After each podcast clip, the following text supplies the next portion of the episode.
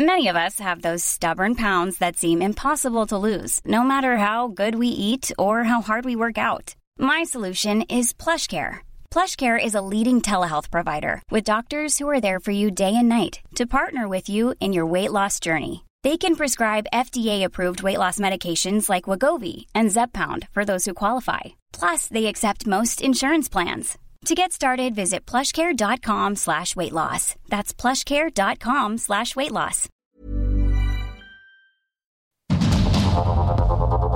Heraldo Media Group presenta Sergio Sarmiento y Lupita Juárez. Información veraz y oportuna con un toque personal y humano. Por el Heraldo Radio, donde la H suena y ahora también se escucha.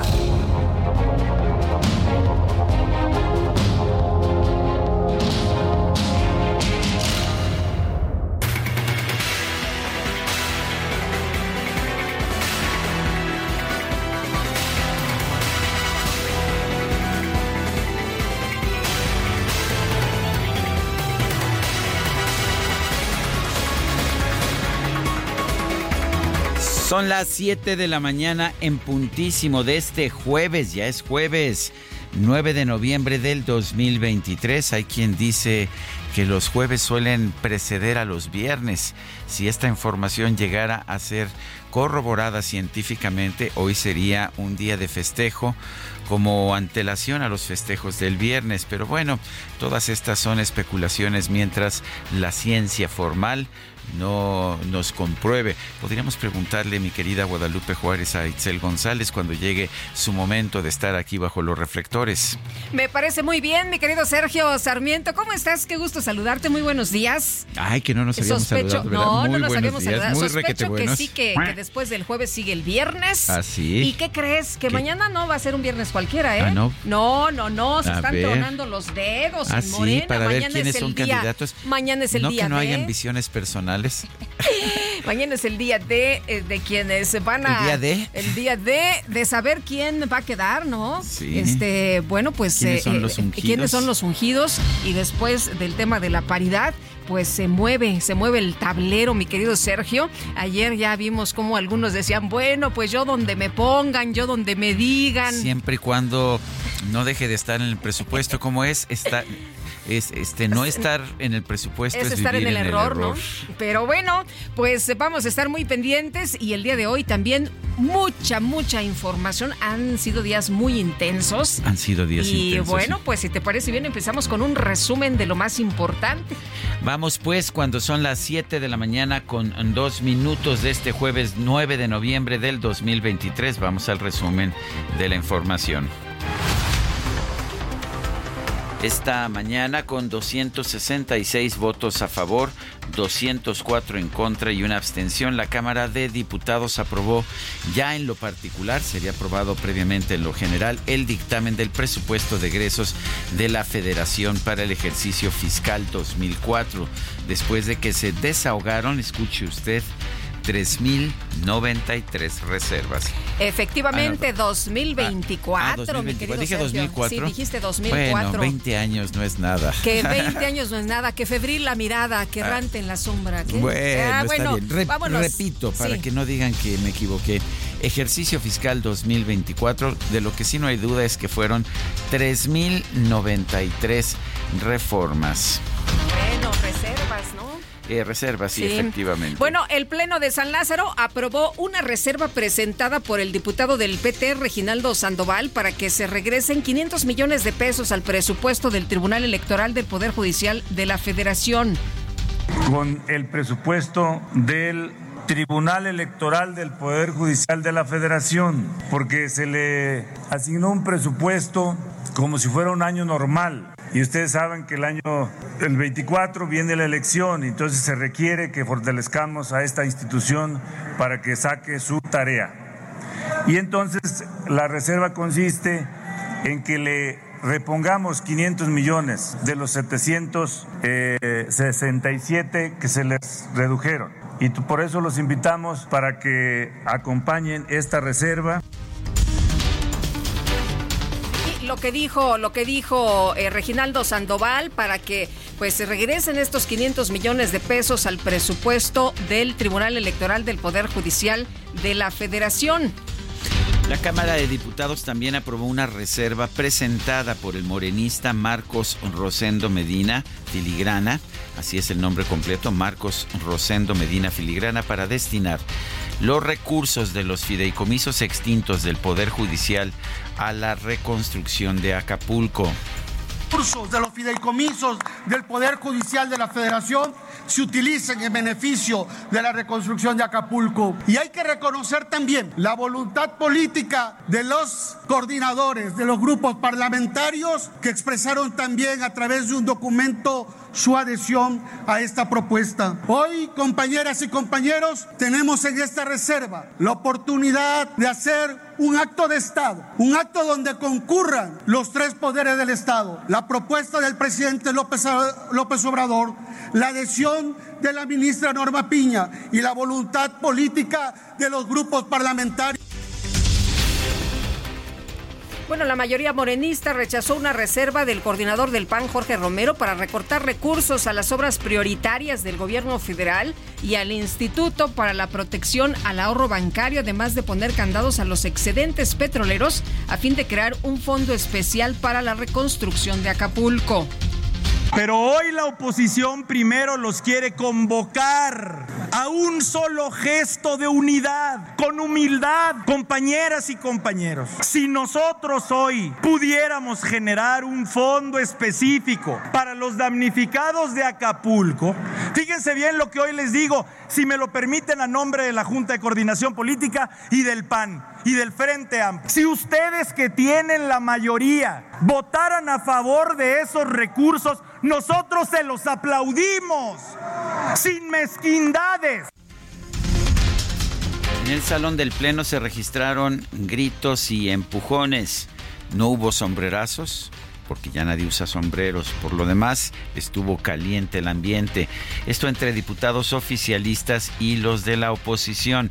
La bancada del PAN tomó la tribuna para exigir que se repitiera la votación de la reserva del diputado Jorge Romero por dudas en el sentido de algunos votos.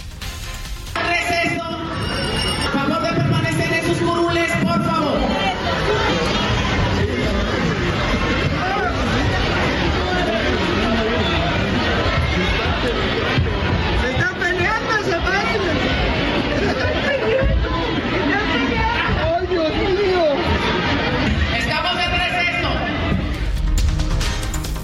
Se tuvo que decretar un receso precisamente por cómo estaban las cosas, cómo estaban los ánimos caldeados. Y bueno, tras el receso de dos horas, el coordinador del PRI en San Lázaro, Rubén Moreira, presentó una reserva que proponía tomar 50 mil millones de pesos del FOBAPROA para crear un fondo para la reconstrucción de Acapulco. La propuesta fue rechazada por Morena y por sus aliados.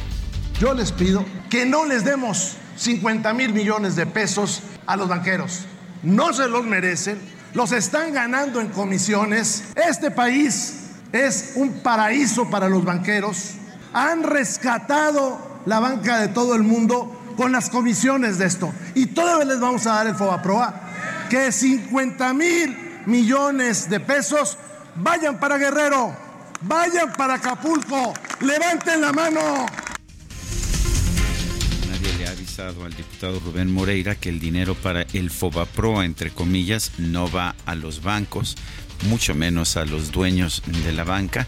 Esa pues es, es, deuda del gobierno federal que si se deja de, de pagar, pues llevaría a un default, llevaría a una suspensión de pagos por parte del gobierno federal y entonces sí, eh, no habría créditos ya para el gobierno ni para Pemex y veríamos una situación muy complicada.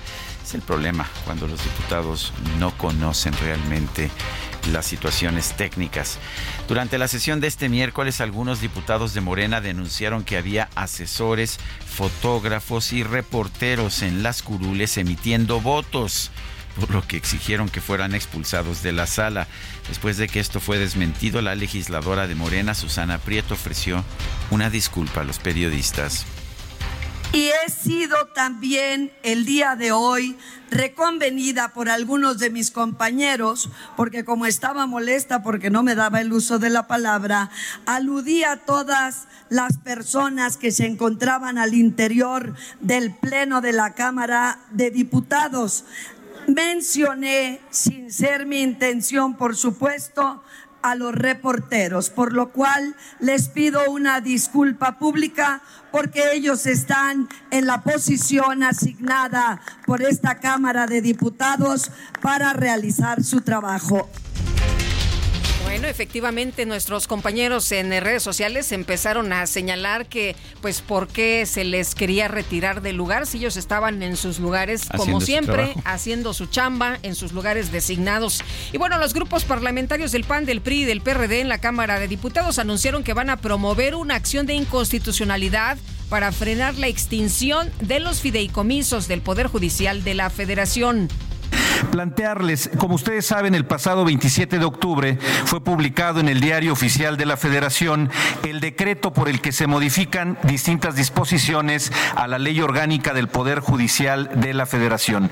En ese sentido, los tres grupos parlamentarios hemos trabajado una acción de inconstitucionalidad que será presentada en unos días en contra de este decreto porque atenta contra diversos principios constitucionales. Hemos planteado en este documento que afecta la independencia del Poder Judicial y la división de poderes.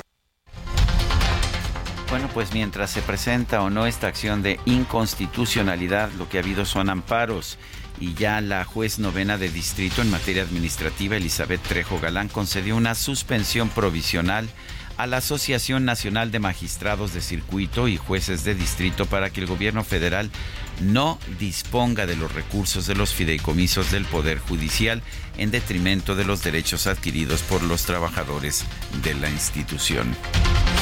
El presidente López Obrador se reunió este miércoles con un grupo de empresarios para conversar sobre el plan de reactivación del puerto de Acapulco tras el paso del huracán Otis. Francisco Cervantes, presidente del Consejo Coordinador Empresarial, reveló que en este encuentro los representantes del sector privado expresaron su preocupación por la inseguridad que se vive en Acapulco.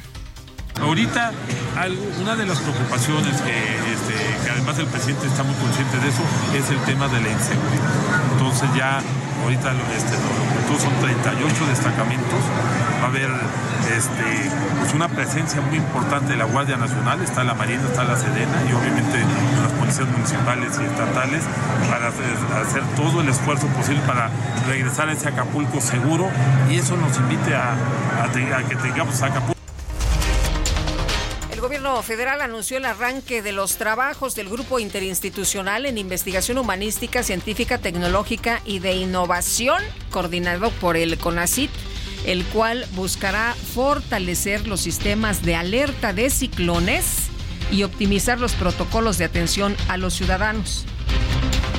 Ese es el problema, no es saber que vienen los ciclones, sino informarlo a la población. Pues sí, ese es el punto, ¿no? Porque de que de que se sabía que venía el ciclón y que se sabía que había una alerta importante de que iba a golpear fuerte, pues eso sí se sabía. Lo que eh, pasó es que no se avisó como se tuvo que haber avisado a la ciudadanía. El presidente ayer dijo, ¿no? Que él había pensado poner que pues eh, iba a venir muy fuerte, que estaba cañón pero dijo no, después no y pensé que pues con un tuit era más que suficiente.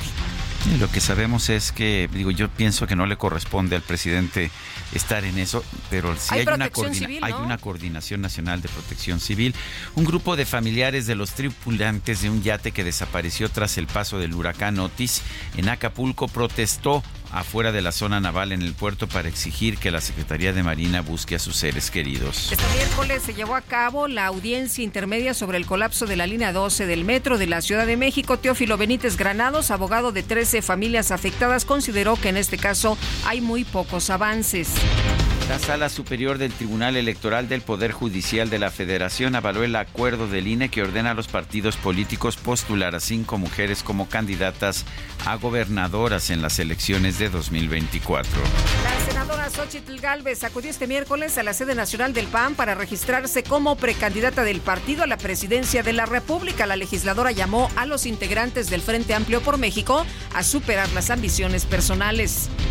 Comisión Nacional de Procesos Electorales hará entrega formal de la constancia que acredita la solicitud de registro de la ciudadana Xochil Gálvez. Me siento muy honrada y contenta de ser la candidata de Acción Nacional. Agradezco que el entonces presidente Vicente Fox me invitara a integrarme a un gabinete presidencial y ahí los conocí a muchos de ustedes. Dirigente nacional del PAN, Marco Cortés, pidió a los militantes de su partido acompañar de manera permanente a Xochitl Gálvez en la contienda por la presidencia de la República. Nosotros, Acción Nacional, el Frente Amplio, Xochitl Gálvez, representa abrazar a la sociedad y detener a los criminales, asignar recursos a lo que es más importante y a tener fiscalías capaces el cambio se escribe con X, con X de Xochitl Galvez. A través de redes sociales, distintos periodistas y políticos de oposición denunciaron que la reunión entre Claudia Sheinbaum y el ministro de la Suprema Corte, Arturo Saldívar, ocurrió antes de que este presentara su renuncia. Explican que en la fotografía del encuentro, la morenista aparece con la misma ropa que utilizó un día antes. El ex canciller Marcelo Ebrard, ¿te acuerdas, Guadalupe, que iba a ser un anuncio muy importante? Sí. Bueno, pues el anuncio fue eh, el siguiente. Publicó un video en redes sociales para desmentir la información que decía que había sido hospitalizado de emergencia en la Ciudad de México. Y me gustaría darles este mensaje porque me acaban de pasar esta nota de que estoy internado en el hospital. Y no, como ustedes pueden ver, no estoy en el hospital, estoy muy bien, estoy aquí en mi oficina. Ese no era el anuncio, mi querido Sergio. Lo que pasa es que ayer se difundió esta información de que estaba hospitalizado, de que estaba enfermo. Pero bueno, dijo, miren, aquí estoy muy bien, estoy a todo dar. Apareció esta información, me entero y enseñó ahí una pues eh, una hoja, ¿no? En la que imprimió eh, el reporte. Dijo, no, no, no, pero lo que sí eh, se anunció que hoy hará el anuncio, ¿no? Eh, hoy hará el anuncio y bueno, pues vamos a ver si goza de cabal salud en materia política y a ver, pues, eh, qué decide, a ver a dónde se va. La senadora Lucía Mesa Guzmán presentó este miércoles su renuncia a Morena tras denunciar que el partido permite imposiciones por parte del gobernador de Morelos, Cuauhtémoc Blanco. La Secretaría de Relaciones Exteriores informó que el exgobernador de Hidalgo, Omar Fayad, quien en junio pasado renunció al PRI, fue propuesto por el presidente López Obrador como nuevo embajador de México en Noruega. Ándale, le fue bien. Ya ves. Le fue bien. Sí, sales ganando cuando pierdes, ¿verdad? Pues a veces, a veces. En una videoconferencia con estudiantes del TEC de Monterrey, la Ibero y la que el presidente de Ucrania, Volodymyr Zelensky, pidió al gobierno mexicano ser claro en su postura de apoyo a su país. Este miércoles se llevó a cabo el tercer debate entre aspirantes a la candidatura del Partido Republicano a la presidencia de Estados Unidos. Los participantes reiteraron su apoyo a Israel ante los ataques del grupo terrorista Hamas. En un meeting de campaña en Florida, el expresidente Donald Trump acusó al gobierno de su sucesor de Joe Biden de permitir que los criminales entren a la Unión Americana a través, ya va a empezar, de la frontera con México. En información deportiva, el Real Madrid clasificó a los octavos de final de la UEFA Champions League al derrotar al Sporting de Braga por marcador de 3 a 0. Bueno, el presidente Andrés Manuel López Obrador insistió en que el gobierno mexicano no va a rescatar a Interjet y Alejandro del Valle, eh, presidente del Consejo de Administración de ABC Aerolíneas SA eh, de Interjet. ¿Cómo estás? Qué gusto saludarte. Muy buenos días.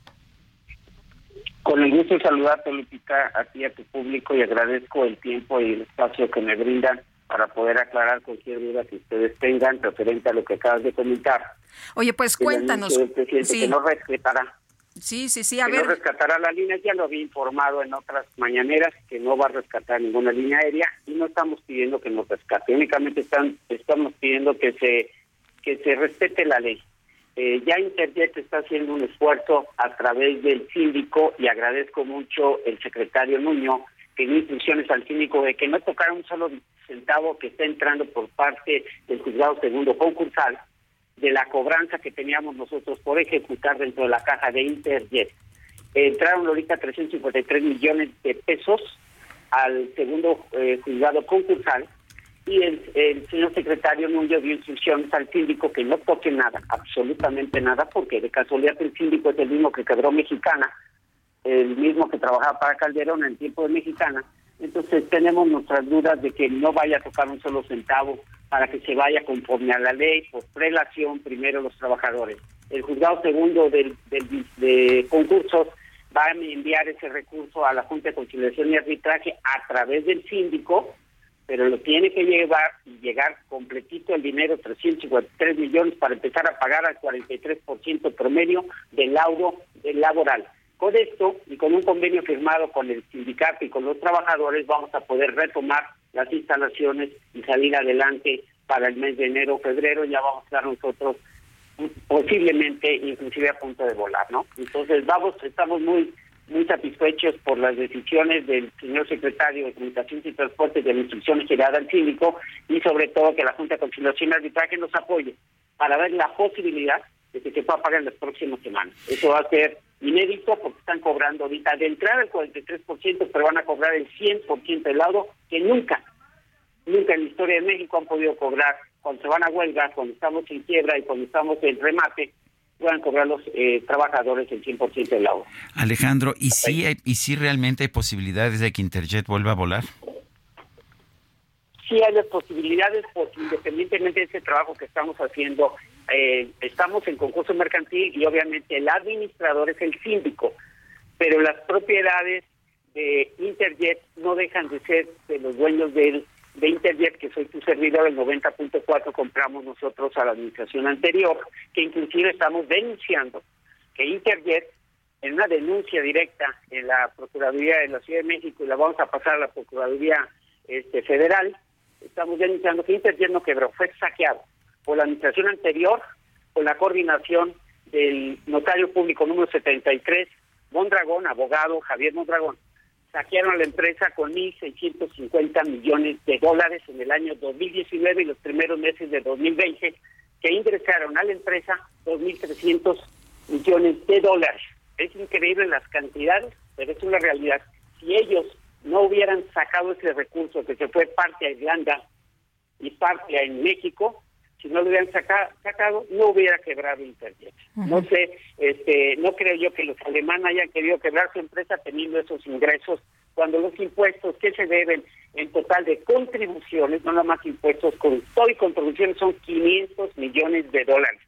Y a los trabajadores aproximadamente van a ser 40 millones de dólares, por eso es que hoy, con la recuperación de la caja que estamos teniendo de Interjet, gracias al trabajo de de, de la Secretaría de Comunicaciones y Transportes haber dado la instrucción al síndico, ya se empezaron a recuperar los primeros 18 millones de dólares que alcanzan para pagar el 43% de los trabajadores este liquidados. Sí. Pues, Oye, entonces se va, se va pagando, se va pagando a los trabajadores, también se va a pagar a los pasajeros por los boletos no utilizados. Correcto. Eh, primero, se pagan a los trabajadores, se llega un convenio que ya nos dio oportunidad al presidente del Mañanero que dijo, no te voy a rescatar, pero la nueva administración tiene las fuerzas abiertas del SAT y de las instituciones de gobierno, porque debemos al Seguro Social, Infonavit, aeropuertos, ASA, gasolina, nos están abriendo la puerta para ir a una negociación, un convenio para poder liquidar, ya que en la cuenta de Interjet está por cobrar 212 millones de dólares y con eso pagamos trabajadores y pagamos a todas las instituciones este, de gobierno, excepto el SAT, que vamos a llevar un convenio del pago de los impuestos, que de puros impuestos son aproximadamente 300 millones de dólares, más todo lo que le debemos a las demás instituciones de gobierno. Ahora, los, los pasajeros, es la principal responsabilidad de Interjet, después de una reunión con el, el anterior procurador, este, de, el, el, el anterior procurador de, este, de, de, bueno, que estaba defendiendo a los a los pasajeros, eh, este, eh, eh, el señor Sheffield. sí, del consumidor.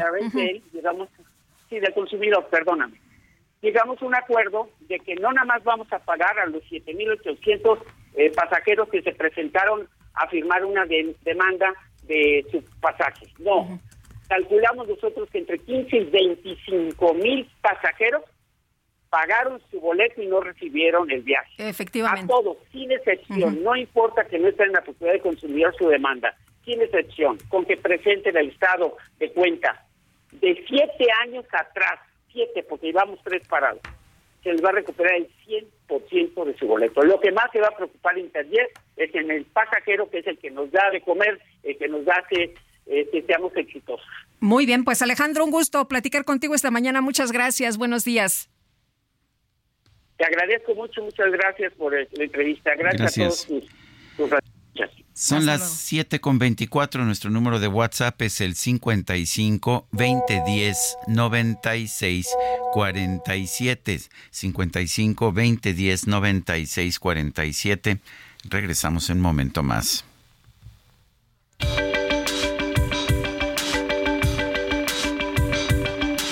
Sergio Sarmiento y Lupita Juárez quieren conocer tu opinión, tus comentarios o simplemente envía un saludo para ser más cálida esta mañana. Envía tus mensajes al WhatsApp 55 20 10 96 47.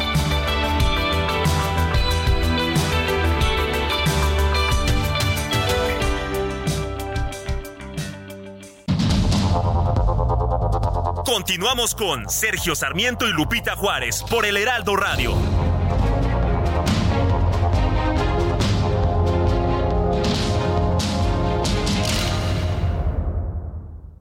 La comida chatarra y las bebidas azucaradas no deben volver a las escuelas. Allí niñas y niños consumían tal exceso de calorías que aumentaba su riesgo de sobrepeso y obesidad. Además, el consumo de estos productos provoca procesos inflamatorios, los cuales debilitan el sistema inmune frente a virus y bacterias. Es urgente que saquen ya la comida chatarra y bebidas azucaradas de las escuelas. Nuestros, niños son primero. Alianza por la Salud Alimentaria. CAT promedio de 19.7% sin IVA, vigencia del 1 al 30 de noviembre de 2023. Experimenta el lujo y la aventura con Jeep Grand Cherokee. En este buen mes estrénala con bono de 70 mil pesos o 24 meses sin intereses y sin comisión por apertura. Jeep Grand Cherokee. Civilizado y salvaje. Jeep. Solo hay uno.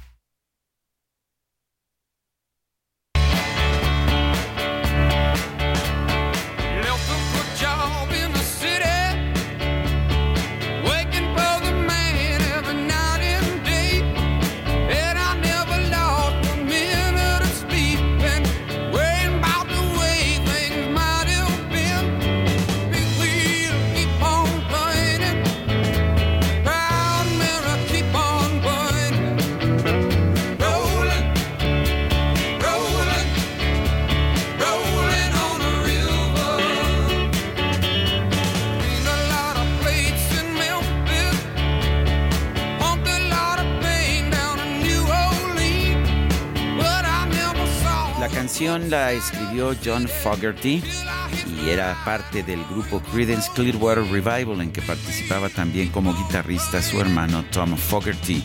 Tom Fogerty nació el 9 de noviembre de 1941. Sí, la canción se llama Proud Mary, uno de los grandes éxitos de Creedence Clearwater Revival. Hoy vamos a recordar a Creedence en el cumpleaños, en el aniversario del nacimiento de Tom Fogerty.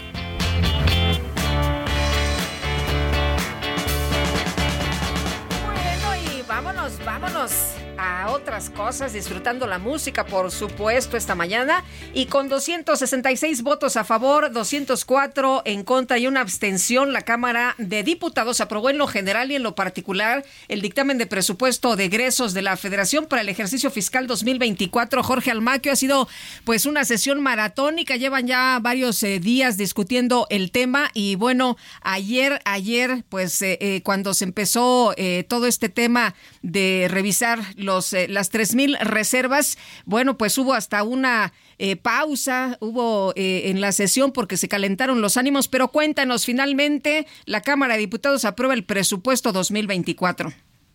¿Qué tal, Lupita, Sergio, amigos? Muy buenos días. Así es, tras 19 horas empezando desde ayer porque eh, la discusión inició el lunes pasado, se aprobó en lo general y en lo particular iniciaron martes, ayer se realizó una jornada de 19 horas aproximadamente para aprobar con 266 votos a favor esta este proyecto de decreto de presupuesto de egresos de la Federación que ya fue remitido al titular del Poder Ejecutivo para sus efectos constitucionales.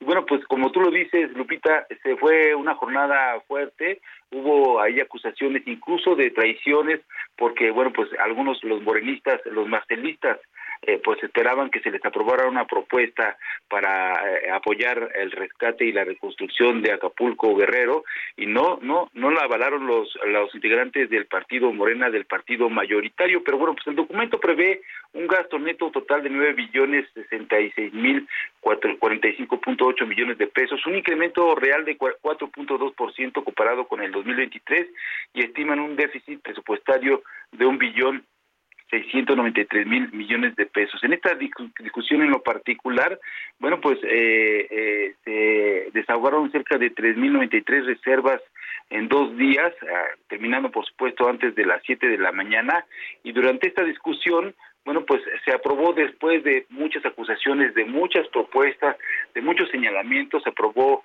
eh, eh, la reserva presentada por el diputado de Morena, Marcos Rosendo Medina Filigrana, para adicionar el artículo decimocuarto transitorio que establece que los recursos que se reintegren a la tesorería de la Federación derivados de la extinción de los fideicomisos constituidos por el Poder Judicial de la Federación, bueno, pues estos cerca de 15 mil millones de pesos se destinarán para atender los daños eh, eh, y desastres ocasionados por el huracán Otis en el estado de Guerrero. En esta reserva, el diputado precisa que pues es una propuesta que planteó el presidente Andrés Manuel López Obrador para ayudar a los afectados por el huracán Otis. El legislador morenista resaltó la disposición que mostró eh, a esta propuesta la presidenta de la Suprema Corte de Justicia de la Nación, Lucía Piña, y los coordinadores de los de oposición en la Cámara de Diputados. Y bueno, pues señaló que es necesario que eh, se levante la visión y que se evite la guerra para apoyar a la gente de Acapulco. Así lo comentó. Respetuosamente les digo, dejemos a un lado el hacha de guerra, levantemos la visión, ayudemos a que renazca Acapulco. La reconstrucción de Acapulco va a ayudar a que se fortalezca la economía de Guerrero y va a ayudar a que tengamos un México más promisorio. Y bueno, Sergio Lupita, amigos, eh, hubo una propuesta, hubo tres propuestas de los coordinadores del Frente Amplio por México. Una de ellas fue la que presentó el presidente de la Junta de Coordinación Política, Jorge Romero, quien señaló también y hizo también el llamado e hizo el llamado para que eh, pues todos se sumaran con una sola visión, con una unidad para apoyar a la gente de eh, Acapulco y de las comunidades afectadas y esto fue lo que comentó al respecto. Escuchemos. Pedimos que le bajen a la marca morena y que digamos que la patria es primero. Ahorita que nos ocupan nuestras hermanas y hermanos de Acapulco. Familia, quizás su argumento pueda ser, entiendan que no hay de dónde. Sí hay de dónde, compañeras y compañeros. Solo con lo que se subestimó el petróleo, solo con lo que se hace del IPAP y que se le está aportando. Lo que se ocupa, familia, es que tengamos voluntad.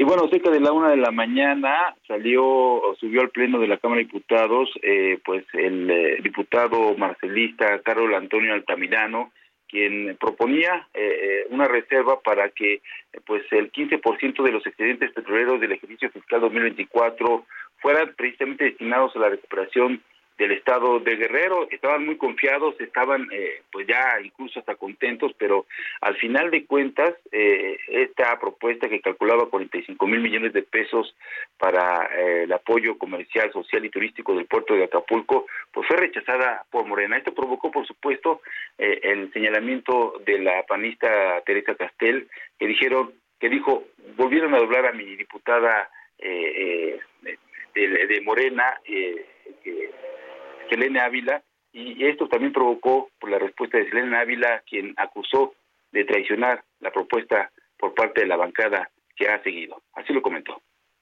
Morena, la bancada en la que he creído y militado, traicionó a los que se han quedado sin nada, a los muertos, que ellos mismos nos frenaron, que el anhelo de justicia social es una simulación.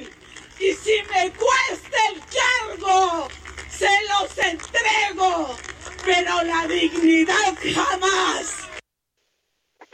Y bueno, pues el Pleno también avaló la propuesta de modificación presentada por el diputado del PT Reginaldo Sandoval, eh, que pues eh, se refiere a la propuesta, al presupuesto del Tribunal Electoral del Poder Judicial de la Federación, a fin de reponerle 500 millones de pesos de los 767 millones que se le redujo. También es una propuesta que estaba ya eh, pues prevista, pero pues se tardaron en presentarla y bueno, también se avaló la reserva presentada por la diputada Irma Juan Carlos referente al desarrollo integral de los pueblos y comunidades indígenas. Las demás, las cerca de tres mil propuestas, reservas, pues fueron rechazadas totalmente por el Pleno en cerca de 19 horas en la jornada que pues ya concluyó hace unos momentos aquí en la Cámara de Diputados. Sergio Lupita, amigos, el reporte que les tengo. Pues se la, se la aventaron larga, mi querido Jorge. Fueron muchísimas, muchísimas horas. Y bueno, pues gracias por esta crónica que nos traes, que está muy claro después de lo que nos has platicado, pues todo lo que pasó. Y bueno, pues ahora sí echarse un sueñito, ¿no? Concha, pues vamos a hacer algunas cosas todavía, echamos un sueñito de unas dos horas y a seguir trabajando porque a las 11 de la mañana pues se presenta la comparecencia del secretario de la Función Pública ante comisiones, eh, esto en el marco de la glosa del sexto, del quinto informe de gobierno del presidente Andrés Manuel López Obrador. Bueno, pues así es esto entonces, mi querido Jorge. Muchas gracias, muy buenos días. Que tengan muy buen día. Hasta, luego. Jorge Almaquio. Bueno, pues ahí ya, como usted escuchó, está aprobado, aprobado este presupuesto. ¿Y qué dice el presidente? Bueno, el presidente dice que está contentísimo. Vamos a escuchar se aprobó el presupuesto. Estoy contentísimo, muy contento.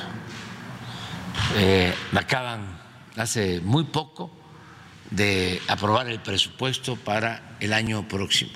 Es muy buena noticia, muy buena noticia, porque es el presupuesto para el bienestar, para seguir combatiendo la pobreza y para seguir reduciendo la desigualdad. El presupuesto del bienestar, dice el presidente López Obrador. es el, dijo que iba a ser un presupuesto austero, es el mayor de la historia. Así es, y bueno, sin recursos etiquetados para Guerrero, por cierto. Y vamos, vamos con nuestra compañera Karina Michel. Adelante, Karina. Sergio Lupita, muchísimas gracias. Buenos días. ¿Sabías que leer palabra por palabra de izquierda a derecha es un mal hábito que aprendiste? Como este tenemos muchos. Es por eso que cuando lees tardas en comprender, te da flojera y no te gusta. Terminas leyendo por obligación. Tú como lector tradicional tardas en leer un libro de 100 páginas en 3 horas o más. Con Sileo lo vas a poder leer en aproximadamente 15 minutos o menos. En Sileo nos preocupamos porque cada persona pueda descubrir y potencializar su máxima capacidad intelectual de una forma divertida y dinámica a través de experiencias y actividades de entrenamiento visual y cerebral. Todos tenemos habilidades increíbles que podemos desarrollar. Sileo nos va a permitir alcanzar el aprendizaje acelerado para mejorar calificaciones, optimizar tiempos y ser eficientes en las actividades diarias. Además de poder leer hasta 10 veces más rápido. Logra una comprensión total y mejora tu capacidad de retención con experiencias que activen tus sentidos. Invierte en tu cerebro. Llama y cuelga o envía un WhatsApp al 55 48 14 68 14. 55 48 14 68 14. Es tan sencillo el aprendizaje que desde un niño de 9 años hasta profesionistas, ejecutivos, maestros y estudiantes pueden desarrollarlo con excelentes resultados. Estamos presentes en toda la República Mexicana. La Fundación Mexicana de Lectura Rápida tiene una beca de hasta el 70% disponible para ti. Recuerda 55 48 14 68 14. 55 48 14 68 14. Obtén tu clase muestra gratis y descubre el modo en que estás leyendo. Comienza ahora con el sistema de Sileo. Recuerda 55 48 14 68 14. 55 48 14 68 14. Sileo, el poder de leer. Regresamos con ustedes. Gracias, Karina. Buenos días. La Sala Superior del Tribunal Electoral del Poder Judicial de la Federación confirmó el acuerdo del INE eh, sobre, sobre cómo definir la paridad de género. Eh, decidió ratificar la propuesta de que los partidos deben postular cinco mujeres y cuatro hombres para las elecciones a los gobiernos de, de los estados y de la Ciudad de México del próximo 2024. María Marván es presidenta del Consejo Rector de Transparencia Mexicana y ex consejera del Instituto Federal Electoral. María, gracias por tomar nuestra llamada. ¿Cómo ves esta decisión del Tribunal Electoral? Parece que se nos fue. Se nos fue. la llamada. Vamos, vamos a ver. Había una, una propuesta original de, Felipe, de la Mata, Felipe de la Mata, sí, magistrado. Que decía que no, que, que, podía quedarse cuatro, cuatro y uno, pues. Y eh, excluir a, Yucatán, que tiene la legislación que ya contempla el tema de la paridad. Eso es. Pero no, finalmente la decisión que se tomó en un tribunal electoral que solamente tuvo cinco, cinco miembros, bueno, la decisión se tomó de que sean cinco candidatas. María Marván está en la línea telefónica. María, cuéntanos cómo ves esta decisión del Tribunal Electoral. Mira, creo que es una decisión eh, muy interesante. Desde luego favorece a las mujeres, pero creo que hay que analizarla un poco más allá. Eh, desde el 2020 eh, se decidió a través de otra sentencia que deberíamos de considerar a la República Mexicana como una gran circunscripción en donde hemos permitido hacer interdependientes elecciones de gobernadores estatales a fin de poder lograr lo que se llama una paridad horizontal, es decir, para estas elecciones lo que decida el estado de Guanajuato que va a tener elecciones, pues de alguna manera condiciona a la Ciudad de México o lo que decida la Ciudad de México a Chiapas, Yucatán, etcétera. Ese precedente ha quedado firme y ya hemos decidido que la República Mexicana es una gran circunscripción. Sin embargo, en esa sentencia se ordenaba a los estados legislar de qué manera iban a atender a una paridad alternada, es decir, eh, un Estado tendría que decidir qué iba a pasar en esta elección para determinar qué, tipo de candidata o candidato iba a presentar un partido en la siguiente elección. Yucatán obedeció la orden del Tribunal Electoral de eh, cambiar su ley electoral en una muy discutida facultad de, del propio tribunal, no, no no se ve por qué el Tribunal Electoral puede dar órdenes a los congresos locales, pero Yucatán obedeció y conforme a la legislación vigente en Yucatán, eh, los partidos o coaliciones tenían la libertad de en esta elección, que es la primera a la que le aplica esa ley, decidir si eh, iban por hombre o por mujer. La sentencia de De Mata obedecía a esa legislación yucateca que, como digo, está vigente. Entonces, la sentencia de De la Mata del, del, del magistrado Felipe de la Mata atendía a ese criterio.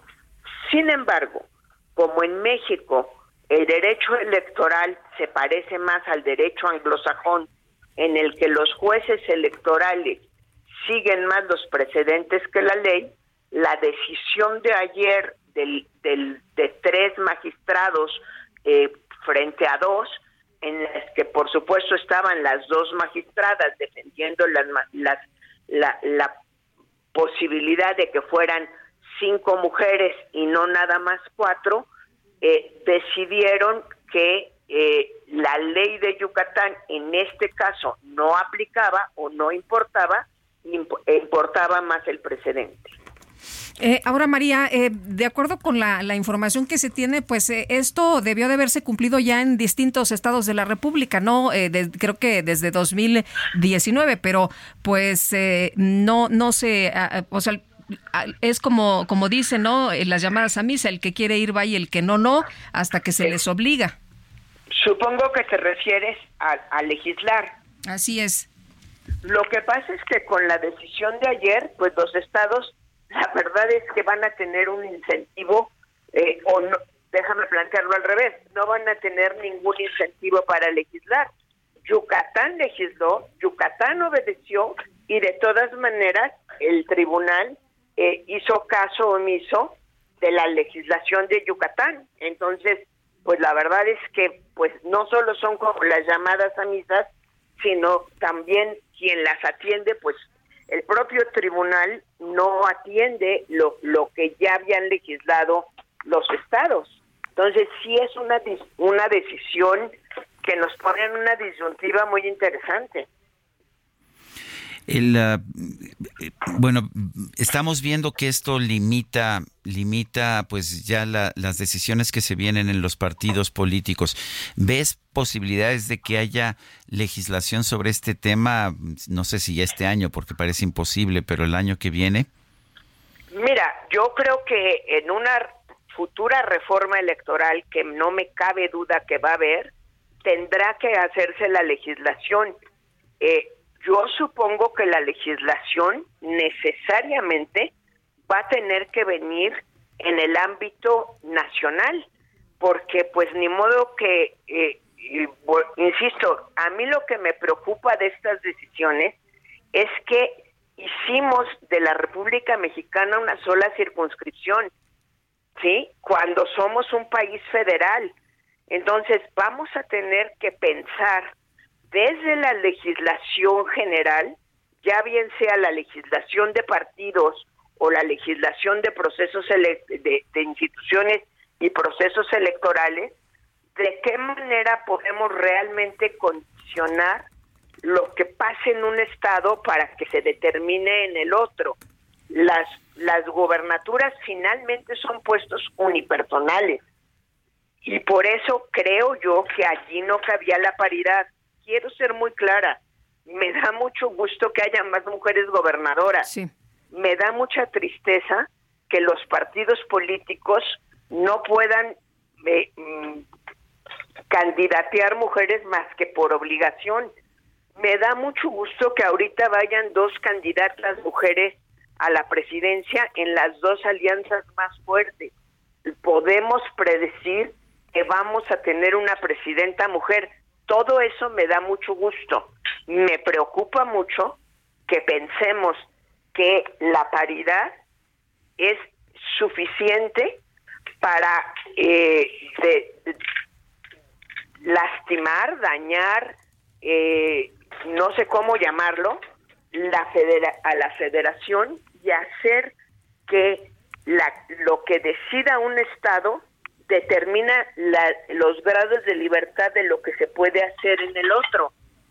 Es la realidad en la que estamos, insisto, porque en el derecho electoral han decidido los jueces, iba yo a decir hemos decidido, pero en realidad yo no soy juez, han decidido los jueces que son mucho más importantes los precedentes que las leyes escritas. Y así se han eh, anulado elecciones de los estados, y así se inventó el modelo de comunicación política. En fin, tenemos una eh, sobrevaloración de los precedentes en el derecho electoral. María Marván, gracias por conversar con nosotros. Muchísimas gracias, Sergio. Muchas gracias, Lupita. Buenos días para el auditorio. Buenos días, gracias. 7 con 53. Vive un mes lleno de ofertas exclusivas y dinamismo con Ford Escape híbrida. Estrénala a 24 meses sin intereses más seguro promocional. Visita a tu distribuidor Ford más cercano. Consulta términos y condiciones en Ford.mx, vigencia del 1 al 30 de noviembre de 2023.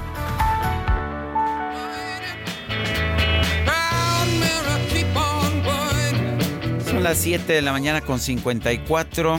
Nuestro número para que nos manden mensajes de WhatsApp es el 55 2010 9647. Vamos a una pausa y regresamos.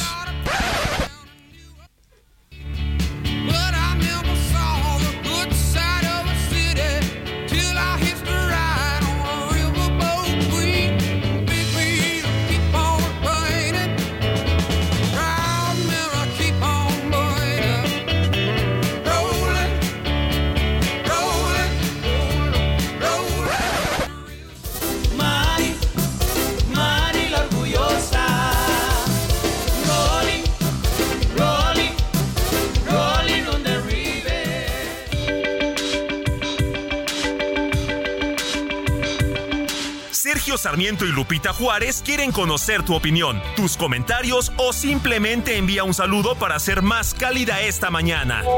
Envía tus mensajes al WhatsApp 55 20 10 96 47.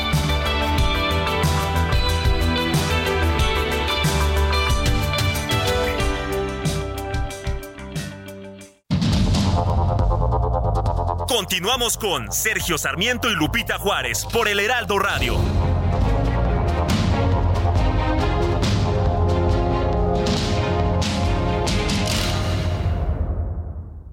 La comida chatarra y las bebidas azucaradas no deben volver a las escuelas. Allí niñas y niños consumían tal exceso de calorías que aumentaba su riesgo de sobrepeso y obesidad. Además, el consumo de estos productos provoca procesos inflamatorios, los cuales debilitan el sistema inmune frente a virus y bacterias. Es urgente que saquen ya la comida chatarra y bebidas azucaradas de las escuelas. Nuestros, niños son primero. Alianza por la Salud Alimentaria. Promedio de 19.7% sin IVA, vigencia del 1 al 30 de noviembre de 2023.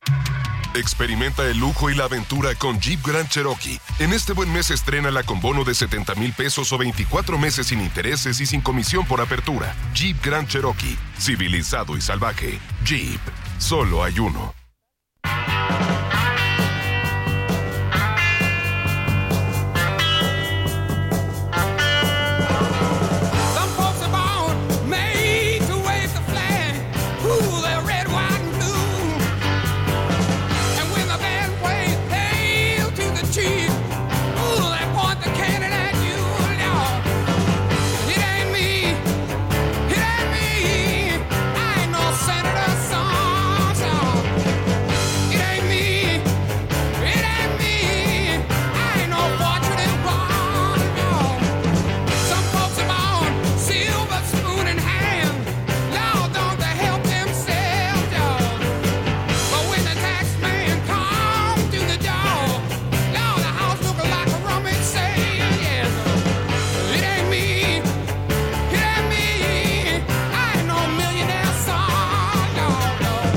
No soy yo. Yo no soy hijo, hijo afortunado. Yo no soy hijo de un millonario. Esta canción de Credence Clearwater Revival, Fortunate Son, hijo afortunado, se convirtió en un canto antibélico allá en los años 60 en los Estados Unidos, cuando los jóvenes, los jóvenes pobres, tenían que ser reclutados para ir a pelear en la guerra de Vietnam, mientras que los hijos de los senadores y de los millonarios pues se salvaban de esa responsabilidad.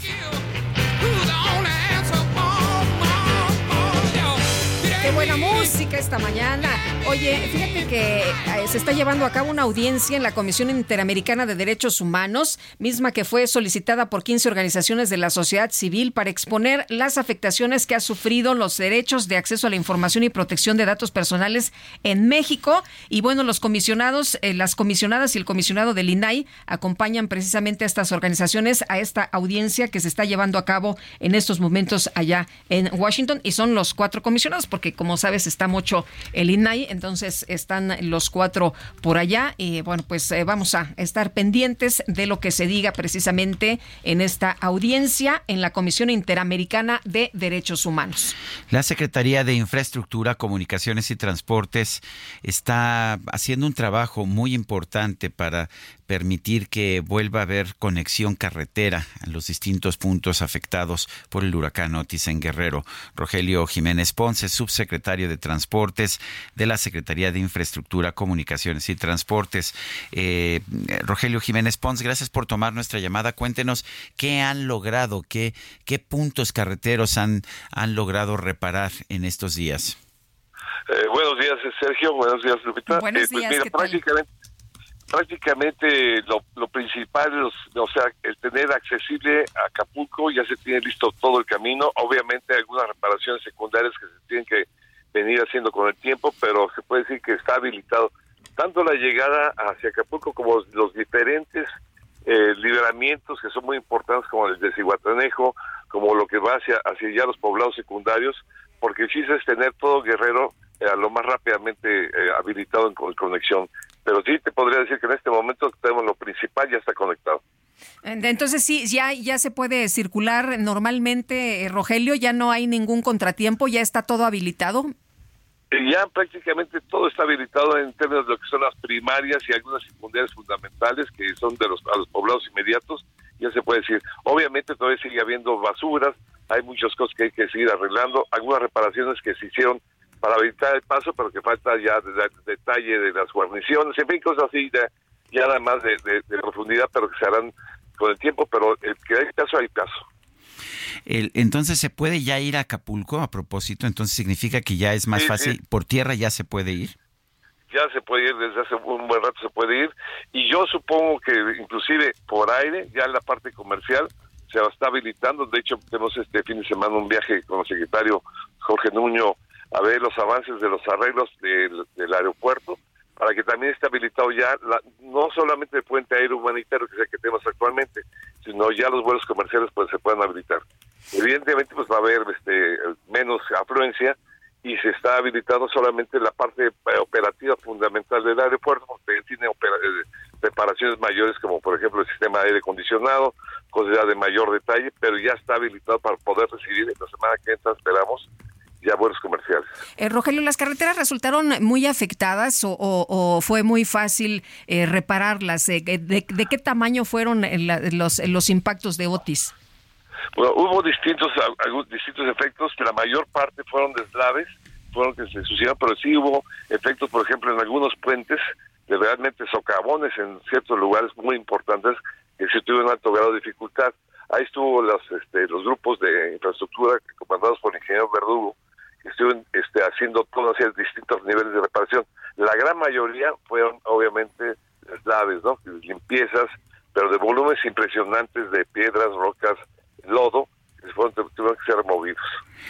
Ahora, esto es en la, pues, la autopista Acapulco. Cuéntanos eh, qué pasa con el resto del estado. Pues en el resto del estado se está trabajando actualmente de la mano también con el gobierno estatal. El, digamos, la parte nuclear donde afectó el, el, el, Otis, que es lo de la, de la costa hacia Coyuca, ahí es donde tuvimos los mayores efectos. Ahí yo, donde yo diría que prácticamente todo está habilitado para el paso, hay paso suficiente. Algunas comunidades que unos caminos terciarios pueden estar afectados en este momento, pero se está trabajando poco a poco, pues, se abriendo, eh, se va expandiendo esta ola de, integración hacia eh, caminos terciarios inclusive. Muy bien. Oye, entonces el, aeropuerto está también eh, operando bien. Cuando vimos la, pues, la torre de control y vimos todo lo que había ocurrido, dijimos, bueno, ¿qué fue? ¿Qué, cosa tan tremenda? ¿Cuándo van a empezar a operar esto?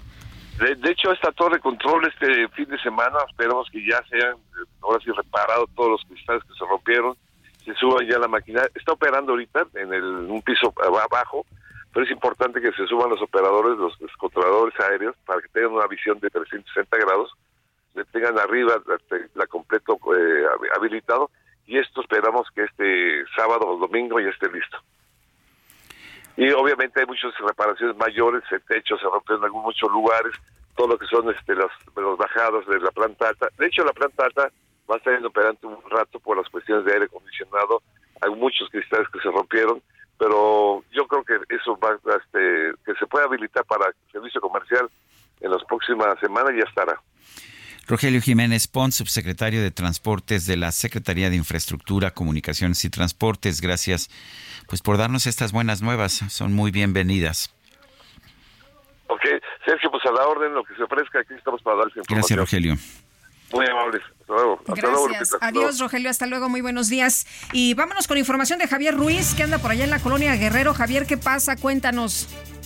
Lupita Sergio, ¿qué tal? Excelente mañana. Pues hace unos momentos Lupita Sergio fue asesinado un hombre. Esto ocurre exactamente en la calle de Mina y la calle de Héroes. De acuerdo a lo que nos han mencionado algunas personas, es que pues sujetos a bordo de una motocicleta y también a bordo de una camioneta en color naranja llegaron a este cruce y sin mediar palabra le dispararon en varias ocasiones a este hombre, aproximadamente 40 años de edad. Un impacto pues dio en la, cara de esta persona.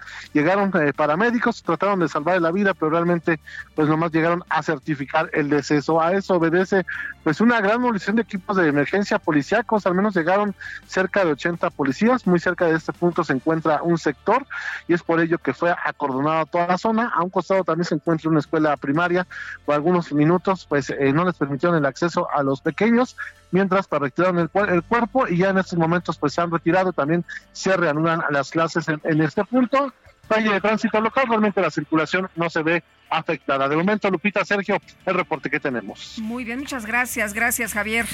Estamos atentos, buenos días, hasta luego. Buenos días. Y vamos ahora al eje 5 con Israel Lorenzana. Adelante, Israel.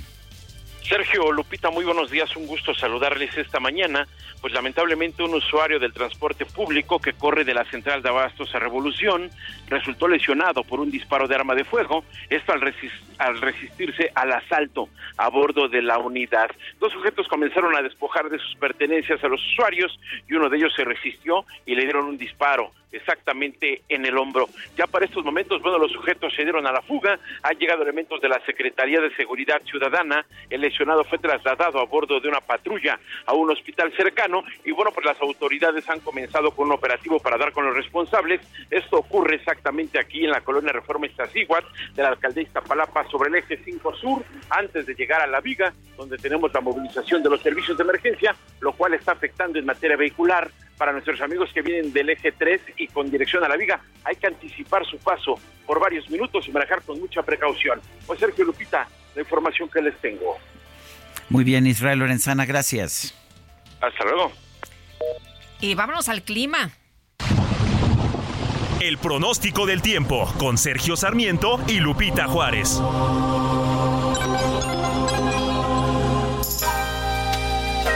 Elizabeth Ramos, meteoróloga del Servicio Meteorológico Nacional de Conagua, cuéntanos cómo nos va a tratar el clima en las próximas horas. Muy buenos días. Claro que sí, Lupita. Muy buenos días a ti, a Celso, al amable auditorio.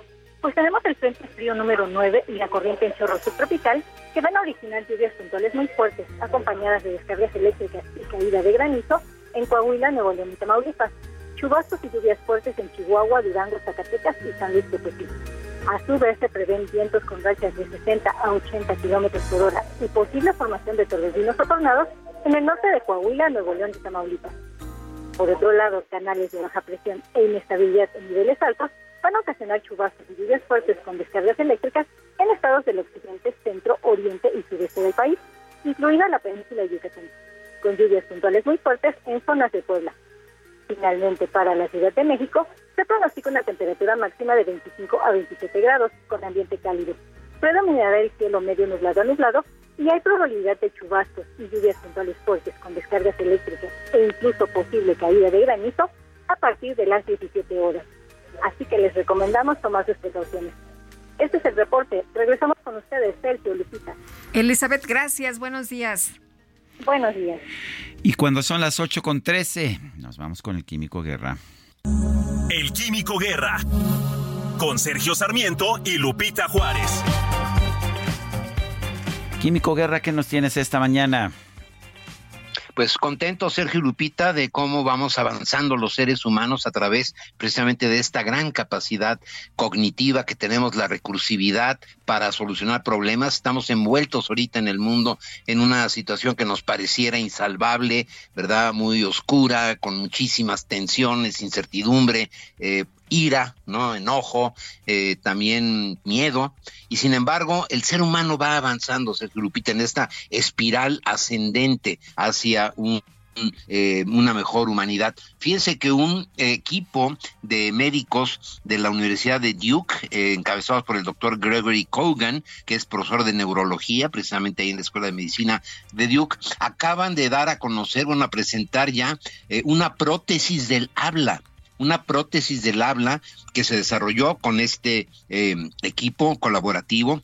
No solamente la Universidad de Duke, participaron otras eh, universidades, aquí lo estoy leyendo, lo estoy eh, eh, sacando ahorita directamente, es una publicación eh, nuevecita de Nature, en la parte de Nature Communications, en donde dice que esta nueva tecnología puede ayudar a las personas que no pueden hablar debido a desórdenes neurológicos, por ejemplo, gente que ha tenido un derrame cerebral, ¿verdad? Y que sabemos que luego no pueden hablar, eh, se desesperan porque le ve uno en los ojos, que quieren comunicarse pero no tienen esta capacidad de hablar, o personas que tienen enfermedades crónico degenerativas como la esclerosis amiotrópica lateral, ¿verdad? Que también les impide el habla.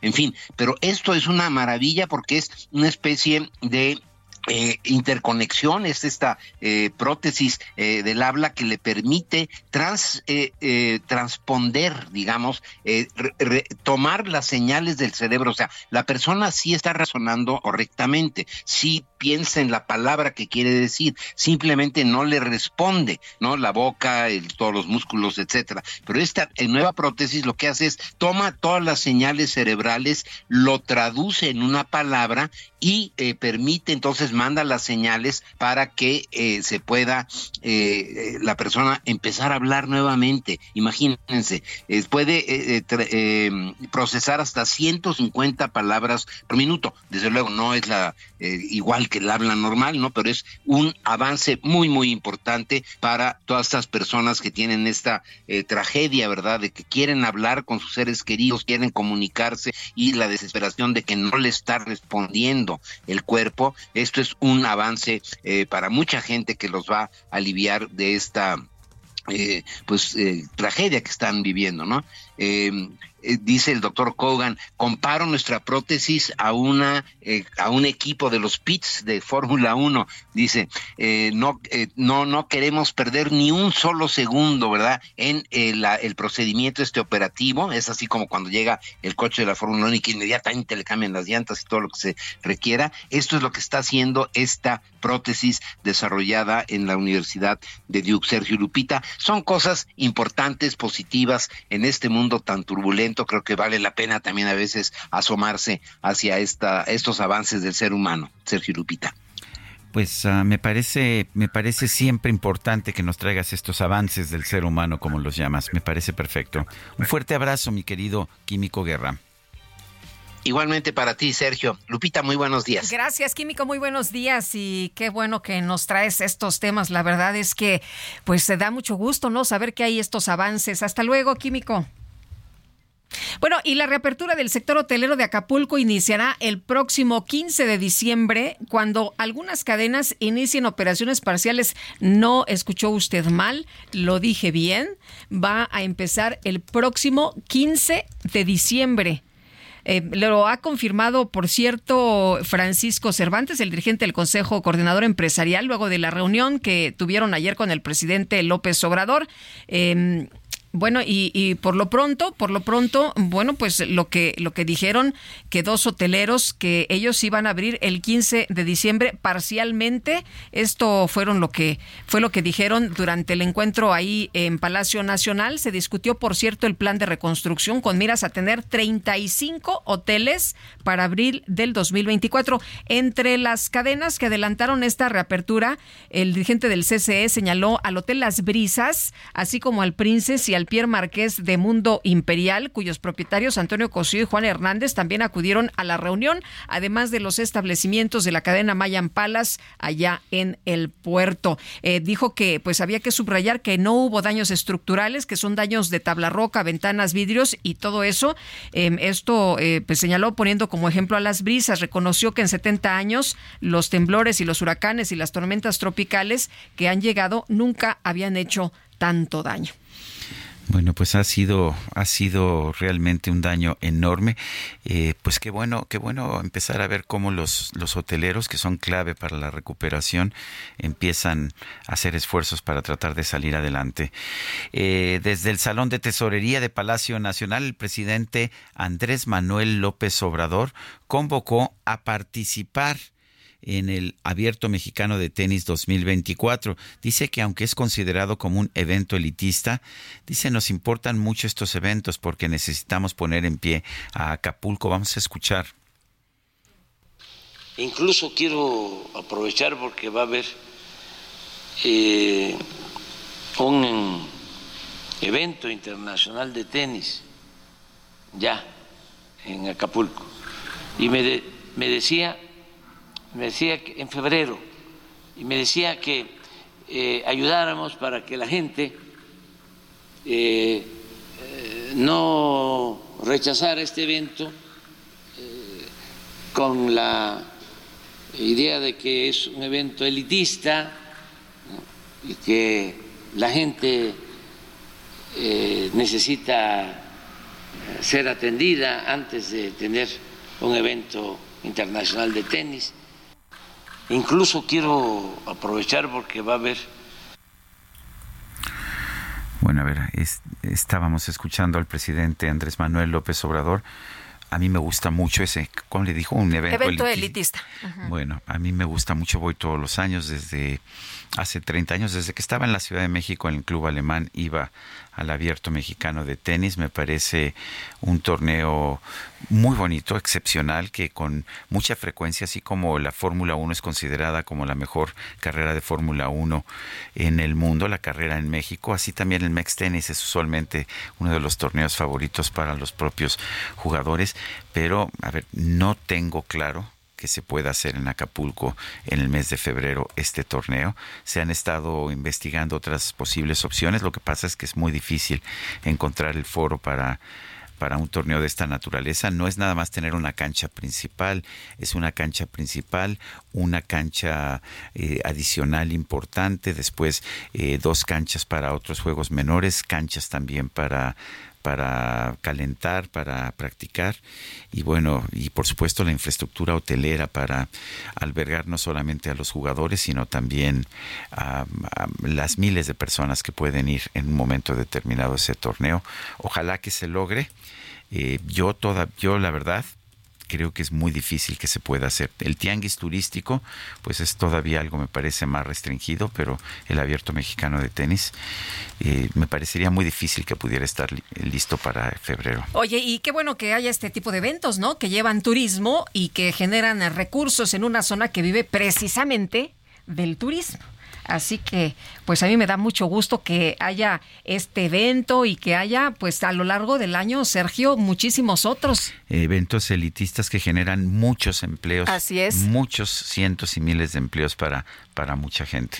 En fin, vamos a otros temas. Vámonos con información de Noemí Gutiérrez. El presidente Volodymyr Zelensky pidió al gobierno mexicano ser claro en su postura en apoyo a Ucrania. Noemí, cuéntanos, buenos días. Sergio Lupita, muy buenos días y les comento que Volodymyr Zelensky, presidente de Ucrania, dio una videoconferencia a estudiantes universitarios mexicanos. Exhortó a que el gobierno de México adopte una postura sobre la invasión a su país y lo apoye con diversas causas humanitarias. Dijo que son respaldados por otras naciones ante los crímenes que está cometiendo Rusia. Queremos que México apoye la iniciativa Grain from Ukraine. Es una parte, una parte de nuestra propuesta de seguridad muy amplia. La cumbre de la Fórmula de la Paz, donde existe la seguridad nuclear, seguridad alimentaria, seguridad alimenticia, energética, Dijo que también podría ayudar México para que miles de niños secuestrados por Rusia regresen con sus familias. Y en eso también pueden ayudar, presionar a Rusia, sacar a los niños de, Rusia, retornarlos, devolverlos. Y ya estamos siendo ayudados por algunos países. Son varios tipos de, ayuda humanitaria. También tenemos el apoyo político. En la, en la ONU, las el apoyo de las resoluciones de Ucrania para poner fin a la guerra, poner fin a la agresión rusa, restablecer la integridad territorial de Ucrania, restablecer la justicia. En todos esos pasos quisiéramos ver a México apoyándonos. Zelensky advirtió que hay una guerra de desinformación impulsada por el Kremlin. Sergio Lupita, la información que les tengo. Muchas gracias, Noemí. Hasta luego. Muy buenos días. Bueno, en, en otros temas, ah, rápidamente, el INEGI dio a conocer el día de hoy eh, la situación de los precios, eh, los precios tanto al productor como los precios al consumidor. Y bueno, pues eh, seguimos viendo una moderación que me parece que me parece es importante. El índice nacional de precios al consumidor tuvo un incremento de 0.38% con respecto al mes anterior. Esto llevó a la inflación general a 4. 26%. Bueno, finalmente no es, eh, pues no es todo lo que se quisiera, pero sigue, seguimos viendo una moderación de los precios al consumidor. En los precios al productor hubo un aumento de 0.46% en el mes y 1.35% en la tasa anual. Son las 8 con 24 minutos, nuestro número de WhatsApp. Mándenos mensajitos 55 2010 96 47. Regresamos.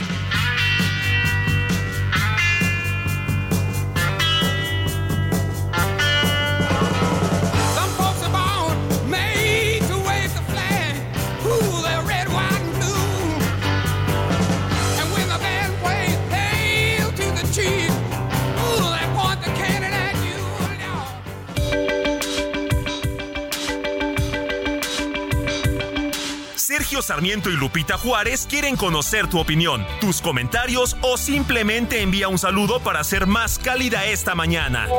Envía tus mensajes al WhatsApp 55 20 10 96 47.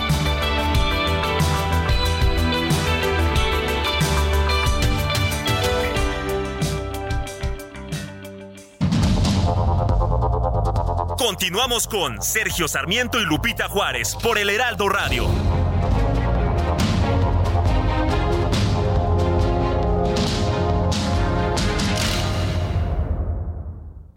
Aprovecha un mes lleno de ofertas. There's never been a faster or easier way to start your weight loss journey than with PlushCare. PlushCare accepts most insurance plans and gives you online access to board-certified physicians who can prescribe FDA-approved weight loss medications like Wigovi and Zepbound for those who qualify. Take charge of your health and speak with a board-certified physician about a weight loss plan that's right for you. Get started today at plushcare.com slash weight loss. That's plushcare.com slash weight loss. plushcare.com slash weight loss. Exclusivas y experiencias únicas con Ford Territory. Estrénala a 24 meses con tasa de 9.99% y seguro sin costo. Visita a tu distribuidor Ford más cercano. Consulta términos y condiciones en Ford.mx. Vigencia del 1 al 30 de noviembre de 2023.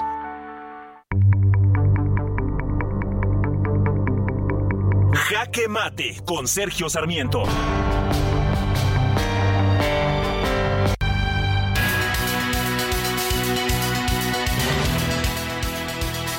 Finalmente el presidente logró logró lo que quería, era que se aprobara un presupuesto con muchas deficiencias y se aprobara pues por lo menos con pocos cambios. Esta vez no se logró que fuera sin cambiar ni una coma. Es un presupuesto muy muy complicado, es un presupuesto muy deficiente en muchos temas.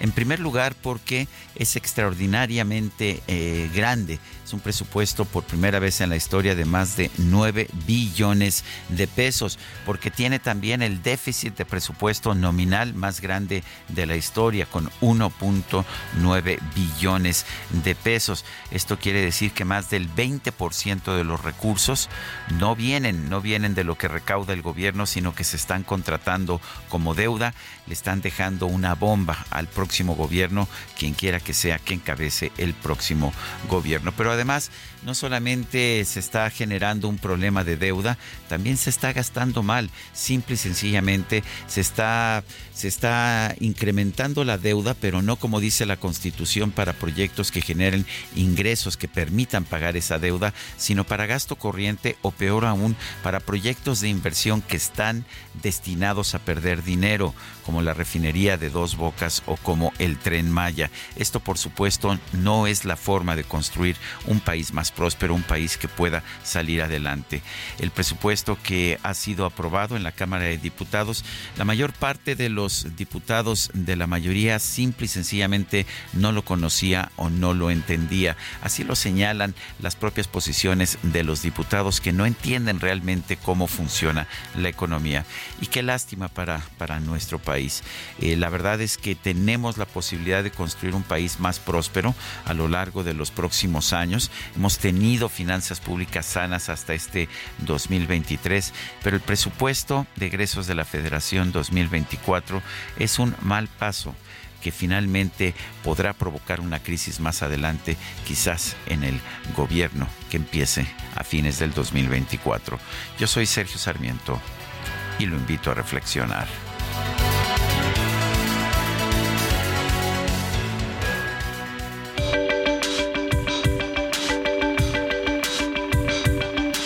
Sergio Sarmiento, tu opinión es importante. Escríbele a Twitter en arroba Sergio Sarmiento.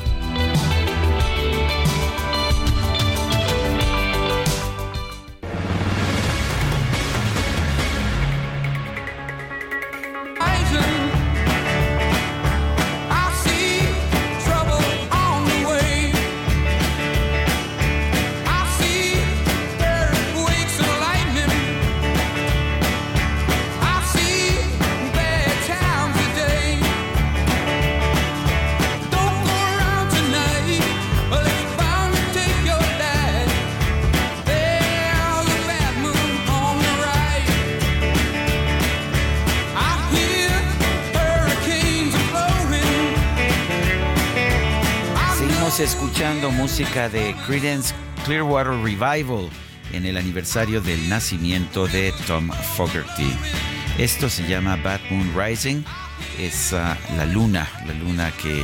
mala luna que, que asciende, mala luna que que pues que sube en el horizonte. Es the Bad Moon Rising. se oye bien, se oye bien. Y con este ritmo vámonos a los mensajes.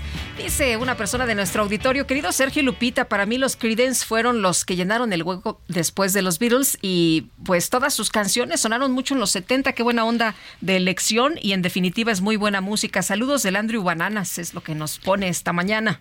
Y dice otra persona, ¿y qué tal Omar Fayad que en entrevistas en los medios negó en todo momento que iba a irse de embajador, más pronto cae un hablador. Soy José Ricardo García Camarena del Estado de México. No, bueno, pues ni modo que dijera que sí, ¿verdad?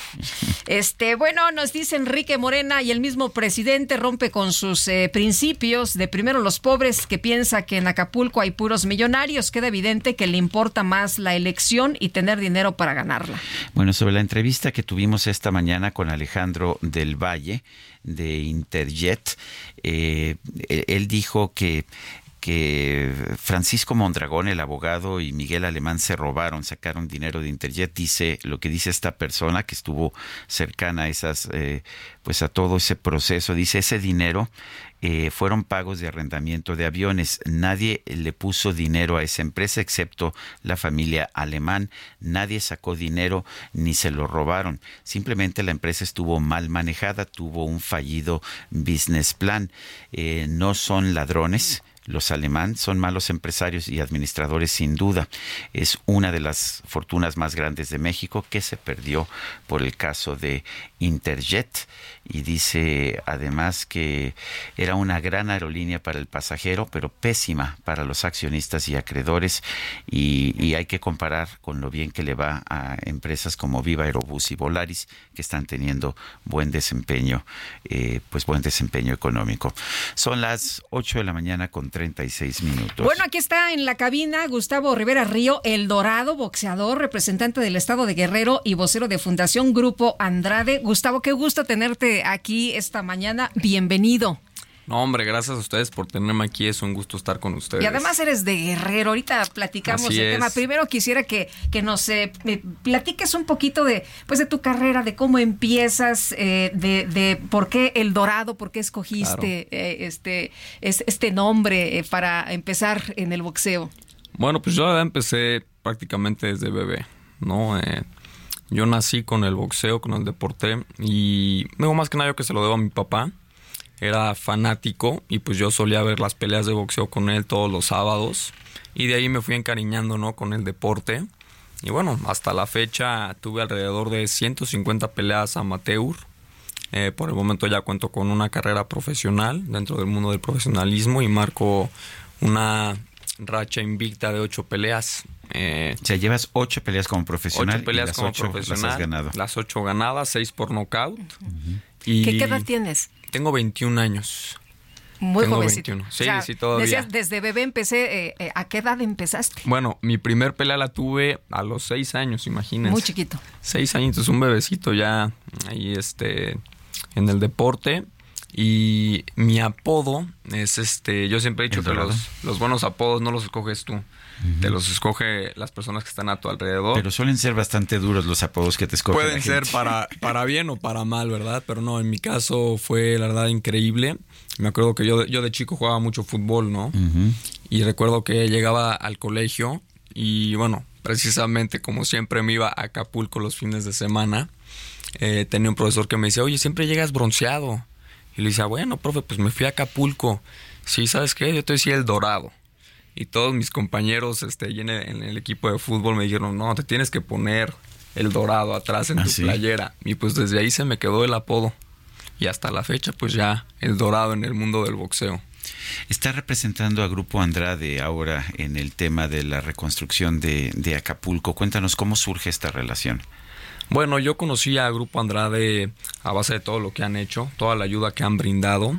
Eh, yo creo que es sumamente importante este tipo de acciones y más ahorita, ¿no? Con todo lo que ha sucedido en el estado de Guerrero. Creo que es muy importante difundir nuestra voz para que todos nosotros los mexicanos ayudemos y aportemos un granito de arena. Pero qué curioso, ¿no? Que pues un boxeador profesional que está empezando su carrera tan joven, eh, te involucres pues tan temprano en tu carrera en, un esfuerzo como esto. ¿Qué te llevó a ti en lo personal? Yo creo que es, es un tema sumamente importante. Obviamente la relación que yo tuve con el estado de Guerrero, con Acapulco, es, es muy especial fueron muchísimos años los que yo representé a Guerrero, eh, muchas medallas las que pude ganar con ellos, que los representé. Y yo no solamente hablo por mí, sino por todos los mexicanos. Creo que Acapulco es uno de los, lugares turísticos más importantes, no solamente a nivel nacional, sino a nivel mundial. Y yo creo que hoy es momento de devolverle esas alegrías que nos ha regalado. Eh, y yo creo que es posible, si nos juntamos todos los mexicanos, eh, yo creo que es posible que Acapulco renazca no solamente como antes, sino mejor. Oye, eh, ¿has eh, podido ir a Acapulco después del huracán? ¿qué, has, ¿qué, has, visto? ¿Qué, qué, pues, ¿Qué impacto te causó a ti que conoces desde pequeñito y que ibas tan seguido?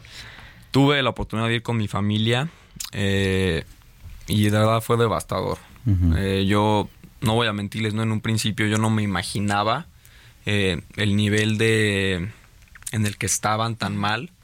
Pero bueno, ya que lo ves en persona y ves a todas las personas este, en la calle, que seguramente están en la calle porque no tienen un lugar en donde quedarse, que no tienen comida, no tienen alimento, es duele bastante, la verdad, no hay más este pues de alguien, ¿no? que tiene tanta relación con ese lugar que lo considero mi segunda casa. Es, es muy fuerte ver un lugar tan increíble así exactamente cómo se puede ayudar? ¿Qué, puede hacer una persona que nos está escuchando? Bueno, yo creo que es muy importante en este momento, digo claro, ayudar con lo que sea, pero principalmente yo creo que alimentos, alimentos este, enlatados, arroz, eh, frijoles, em, agua, electrolitos, artículos de limpieza, de higiene, creo que todas esas cosas son muy importantes en este momento. Oye, ¿cómo has estado trabajando con Fundación Andrade? Bueno, nos conocimos este hace muy poquito. Estamos este ya apenas este iniciando, estamos este ya trabajando juntos y más que nada queremos este ayudar, ¿no? En este momento al estado de Guerrero eh, esparcir la voz, ¿no? Difundir nuestra voz, que, que, que todos nos escuchen y que nos juntemos para poder ayudar. A ver, aquí somos muy prácticos. Dinos cómo, dónde me contacto, hay algún teléfono, hay alguna página de internet, exactamente cuál es el medio de contacto. Claro que sí, se pueden comunicar con nosotros en nuestras redes sociales de arroba Fundación Grupo Andrade y por supuesto en mi cuenta personal de arroba Gustavo Rivera Río. ¿Y dónde, dónde se puede donar? Por ejemplo, si ya ahorita nos están escuchando alguien y, dice, bueno, yo de una vez le entro, yo apoyo, eh, ¿a, dónde, ¿a dónde puede ir a donar las personas? Pueden entrar a la página web de grupoandrade.com, ahí van a poder encontrar todas las diferentes ubicaciones que hay en la Ciudad de México para que así puedan llevar todas sus donaciones. Bueno, pues entonces estaremos, eh, estaremos al pendiente. ¿Cómo te sientes emocionalmente de que estás haciendo este esfuerzo? Pues me siento más tranquilo, ¿no? Me siento más tranquilo de que pueda aportar, aunque sea un granito de arena. Eh, yo lo que quiero más que nada es este motivar a todos los mexicanos, ¿no? A que hagan lo mismo. Yo creo que entre más seamos los que aportemos a, la ayuda de, de Guerrero es mejor y como siempre le he dicho, eh, no por nada el nombre del estado es Guerrero. ¿no? Entonces. Son unos guerreros, Son unos guerreros, sí, y, tienen que salir de esta, pero vamos a estar ayudándolos. Muy bien, pues Gustavo Rivera Río, El Dorado, muchas gracias por platicar con nosotros esta mañana. Gracias por venir y por invitarnos a sumarnos precisamente a este apoyo para las personas allá en Guerrero. No, hombre, gracias a ustedes y, vamos a salir adelante de esta. Muchas gracias. gracias. Gracias. Gracias. Son las 8 de la mañana con 43 minutos. Fíjese usted que autoridades de Hong Kong, aquí se lo informamos hace dos días, decomisaron más de una tonelada de metanfetamina procedente de México. Venía en costales con el logotipo de Segalmex y, del, y el escudo, el escudo nacional. David Saucedo es especialista en seguridad. Lo tenemos en la línea telefónica. David, gracias por tomar nuestra llamada. Cuéntanos, eh, ¿hay, ¿hay alguna razón para pensar que el gobierno o Segalmex están involucrados en esto o simple y sencillamente utilizaron costales eh, para este propósito, costales de Segalmex? ¿Qué tal, Sergio? ¿Qué tal, Sergio Lupita? En efecto, hay dos posibilidades. Eh, que eh, los grupos de narcotráfico que están comercializando metanfetamina en el oriente hayan utilizado empaques costales con el logotipo de Segalmex únicamente con el objeto de camuflar el envío.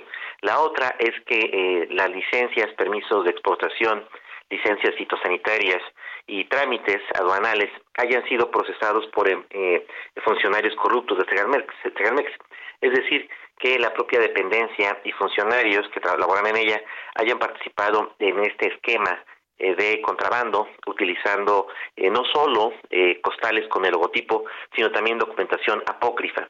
Esto es fácil de comprobar, de verificar con la revisión del número de embarque y a su vez eh, la identificación de los trámites que se tuvieron que hacer de manera local en México para hacer este envío. Eh, tengo la sospecha, por no decirte la certeza, que se trata de lo segundo, es decir, que funcionarios corruptos de Sealmex participaron en este esquema de camuflaje en el envío de metanfetaminas utilizando costales y seguramente también licencias y permisos de exportación. Como es normal en, el, en este tipo de casos, seguramente el gobierno federal demorará en, entregar la información y dar a conocer los avances de la misma, eh, con la intención de hacer eh, una eh, purga interna, una revisión de qué funcionarios, cuáles están colaborando con grupos de narcotráfico y a su vez también para que la opinión pública, en este caso, no se entere y generar el famoso control de daños. Eh, fue muy sospechoso, ¿no? Que se hiciera en estos eh, sacos, porque decían eh, muchas personas, bueno, pues pudieron haber puesto 20 mil logos o sin logo y justamente fue este de, de Segalmex. Dicen que no hay crimen perfecto. Y seguramente no, no era la primera ocasión en la que se hacía este envío con este modus operandi.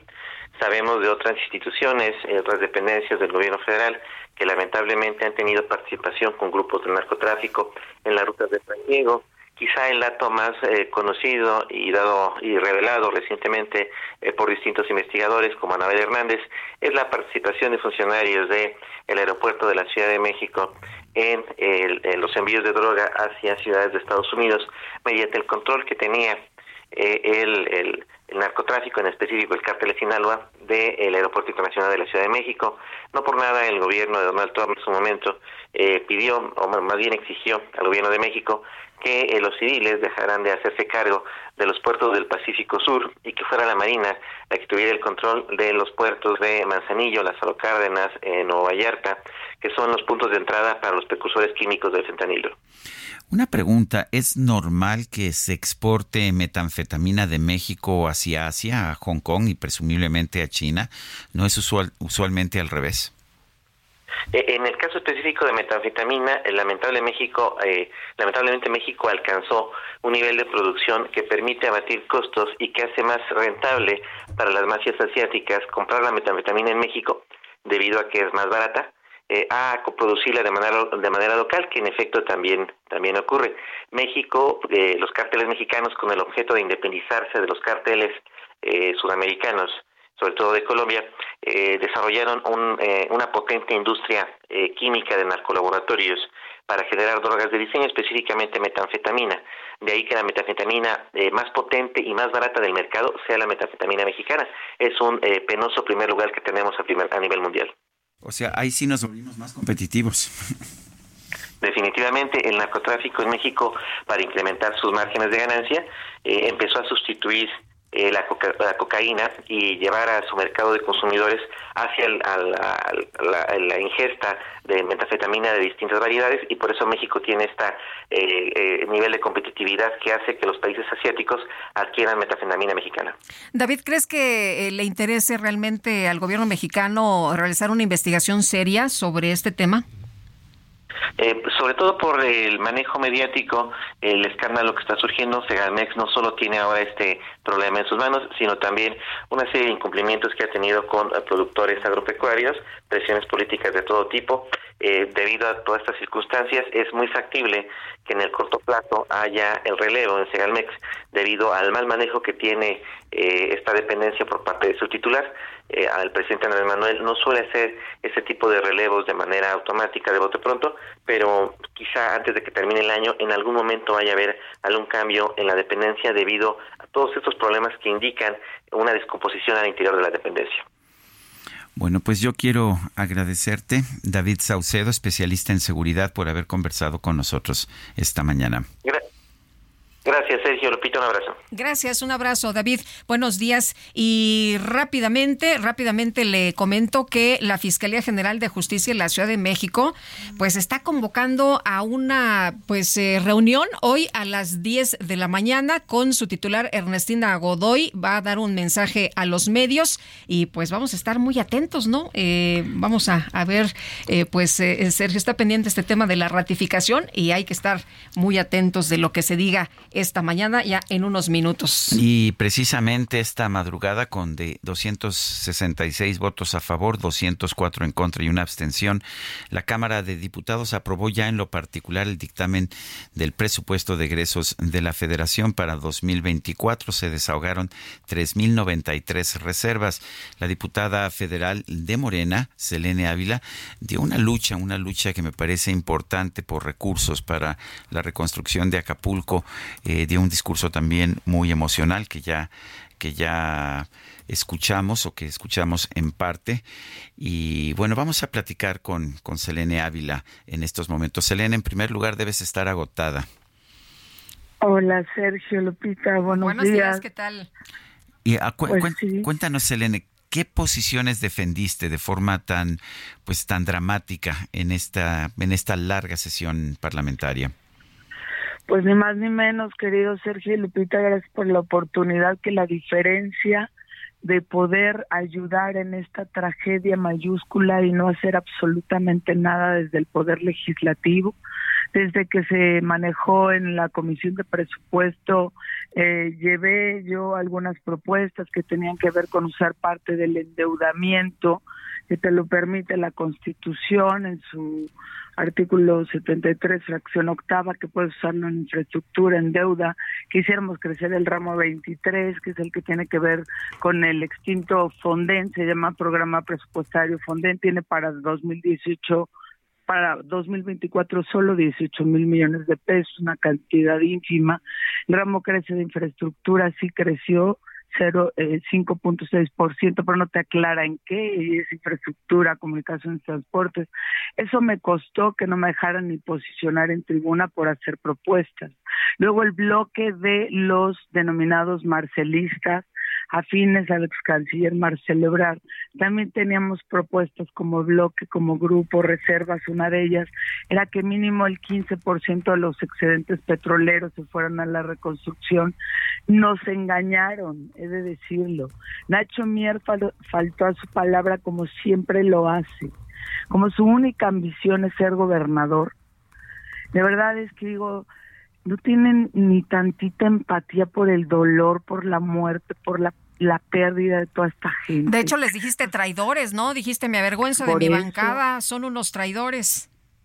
Sí, y, y no me arrepiento porque a mí no me gusta usar adjetivos calificativos, me gusta ser respetuosa, pero es un acto de traición. Hay a nosotros que nos llamaban traidores a la patria por querer entregar el mejor paquete económico del sexenio, por incidir en cosas que coadyuvaran con el presidente a robustecer ese paquete y el presupuesto en particular, que es facultad exclusiva de esta Cámara y que te den la promesa, sí, tu reserva va a pasar, ah, bueno, a las 2.30, no, no, espérame, a las 5, no, pero sí pasa, ah, pero tú, mira, tú vótame a favor en lo general, primero, cuando se votó en lo general, ya desde entonces, pues como bloque habíamos presentado reservas, nos habían dicho que las iban a analizar, pero que sí, pero tú, tú vota en lo general. Oye, pero mira, y luego llega, inscribes las reservas, haces todo el escenario de simulación, te dicen que sí, que a la mera hora cuando pasan las yo no sé cuántas horas pasaron desde qué horas días porque no desde obviamente desde antes de que se votara lo general ya nos habían prometido que por lo menos una transitaba la de los excedentes petroleros porque se estima por el contexto geopolítico y corriendo la fórmula que los va a ver pues nos dijeron que no y pues hágale como quieran esa postura, sí quiero aclarar que, que ya la asumí yo a título personal, como dice Sergio, tan dramática, porque sí, ya la desesperación me sobrepasó. Y, y dije, no es posible que se abique así a un cargo, a un encargo, una facultad constitucional. Me habían aludido, me dijeron como todo, como Selene Ávila, que se doblan ante el no sé qué. Y, a, ver, Selene, vamos a tener que ir a una pausa. Me gustaría que nos aguantaras unos minutitos para que pudiéramos continuar con esta conversación. Eh, ya sabes cómo son los tiempos de radio y televisión, te ha tocado a ti también. Nosotros eh, vamos a una pausa, estamos conversando con Selene Ávila, ella es diputada federal por Morena, eh, que pues defendió la propuesta de otorgar más recursos a Acapulco en el presupuesto de egresos de la federación. Regresamos en un momento más con la diputada Selene Ávila.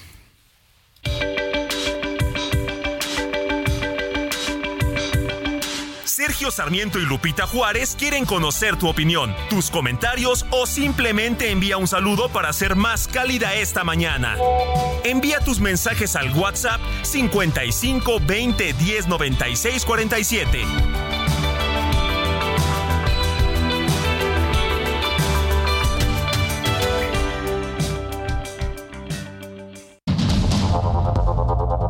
Continuamos con Sergio Sarmiento y Lupita Juárez por el Heraldo Radio.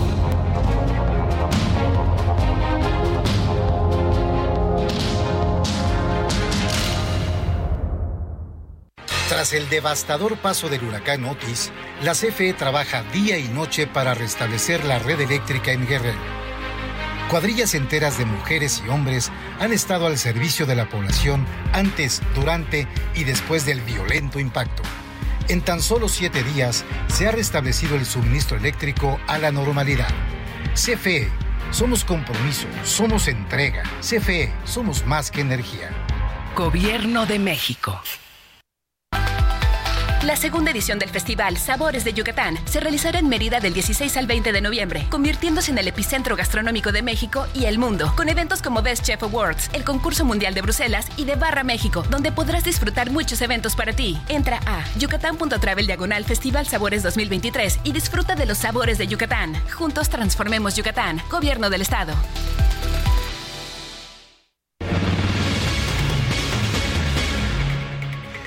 Bueno, pues eh, son las nueve de la mañana con un minuto. Continuamos con Selene Ávila, ella es diputada federal. En un momento en tu discurso de esta madrugada dijiste a tus propios compañeros, les entrego mi cargo, mi dignidad no. ¿Qué significa esto? ¿Significa que estás ah, dejando la bancada de Morena? ¿Significa, eh, no sé, que estás, eh, ¿qué, medidas estás tomando? ¿Cómo se, ¿Cómo se traduce este discurso en términos prácticos? Pues que mira, querido, querido Sergio, querido Lupita, si el costo por seguir manteniendo un cargo, por estar en una bancada, es votar algo que lastime a la gente en lugar de ayudarla, imagínate qué infamia, eres cómplice de lo mismo. Entonces, pues yo sabía que si yo tomaba un discurso con esta firmeza, un discurso tan duro, donde le estás diciendo a tus propios compañeros de bancada que se entere Guerrero que los que frenaron las reservas que proponíamos los marcelistas para que les llegaran recursos son ustedes, ustedes son los traidores, pues es obvio que sabes que va a haber represalias, es obvio que sabes que van a buscar expulsarte, que, que me gritaron traidora, salte, lárgate, y abandoné el pleno finalmente, ¿no? Oficialmente todavía no se ha procesado nada, pero si yo tengo, mira, la pérdida de curul del cargo solamente puede ser porque tú fallezcas, que entre mis planes no está, y yo me siento bastante sana, pero nunca se sabe. El segundo sería porque te obliguen a pedir licencia presionándote con algo, ¿no? Este, la tercera sería que tú cometieras un delito, lo cual nunca he cometido ni cometeré.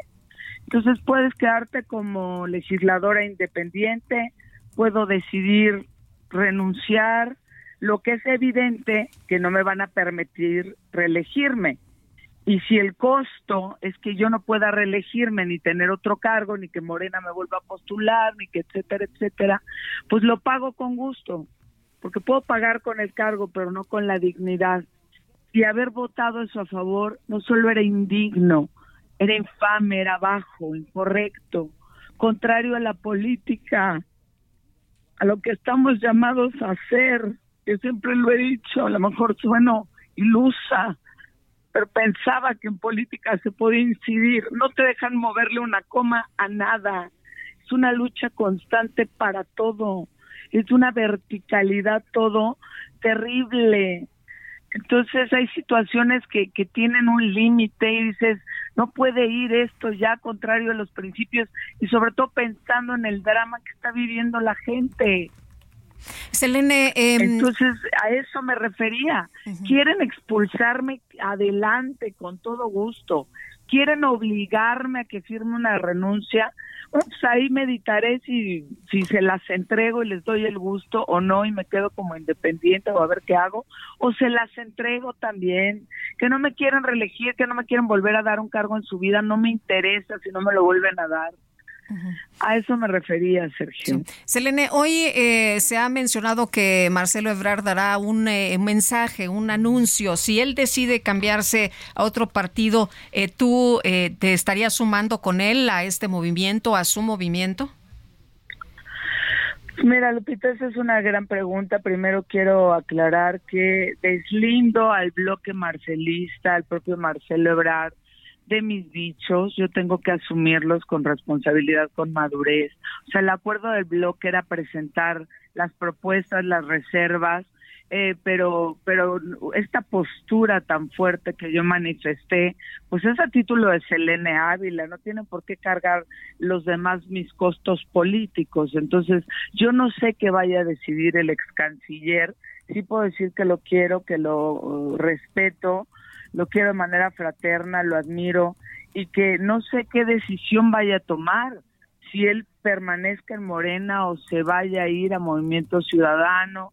Lo que sí yo eh, obviamente decidí acompañarlo en todo este camino, eh, soportando toda clase de presiones que conversamos en este mismo espacio de amenazas, de linchamientos y de todo. Entonces, primero tengo que hablar con él, no he podido hablar con él desde ayer, eh, yo creo que en, un, par de horas lo veré, platicaremos y que no tenga consecuencias para las decisiones que, que él tome y para el bloque en el que asumo estaba yo considerada en una negociación si hubiese o algo, pero que después de esto, pues evidentemente me parece que no voy a caber en Morena, ¿no? Pues es obvio. Y, y eso pues habría que, que, esperar a que platique yo con Marcelo y que conozcamos también cuál va a ser su, su decisión y, y cada quien actuará en consecuencia. Yo lo único que puedo decir es que me siento agradecida de haberlo encontrado en mi camino, de conocer un hombre con tantas cualidades políticas, sin duda un maestro. Y sí siento, siento un profundo dolor ha sido el de los momentos más complicados. Ya no digas de mi vida política que es incipiente, de mi vida, porque te quebranta el anhelo, ¿sabes?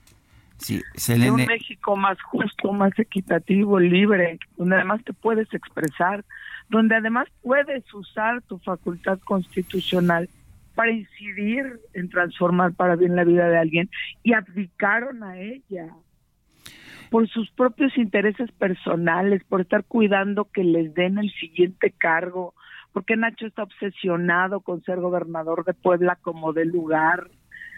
Entonces, no puedes aceptar transitar así. Selene, quiero que escuches lo que dijo el presidente. Quiero que escuches lo que dijo el presidente esta mañana al respecto de Marcelo Ebrar. Déjame, déjame ponerte el, audio. ¿Tomaría usted a no irse? Nada, que somos libres, somos libres, este, y no este, no hay que presionar a nadie, todo el mundo tiene que actuar en función de sus convicciones, de sus principios, de sus ideales.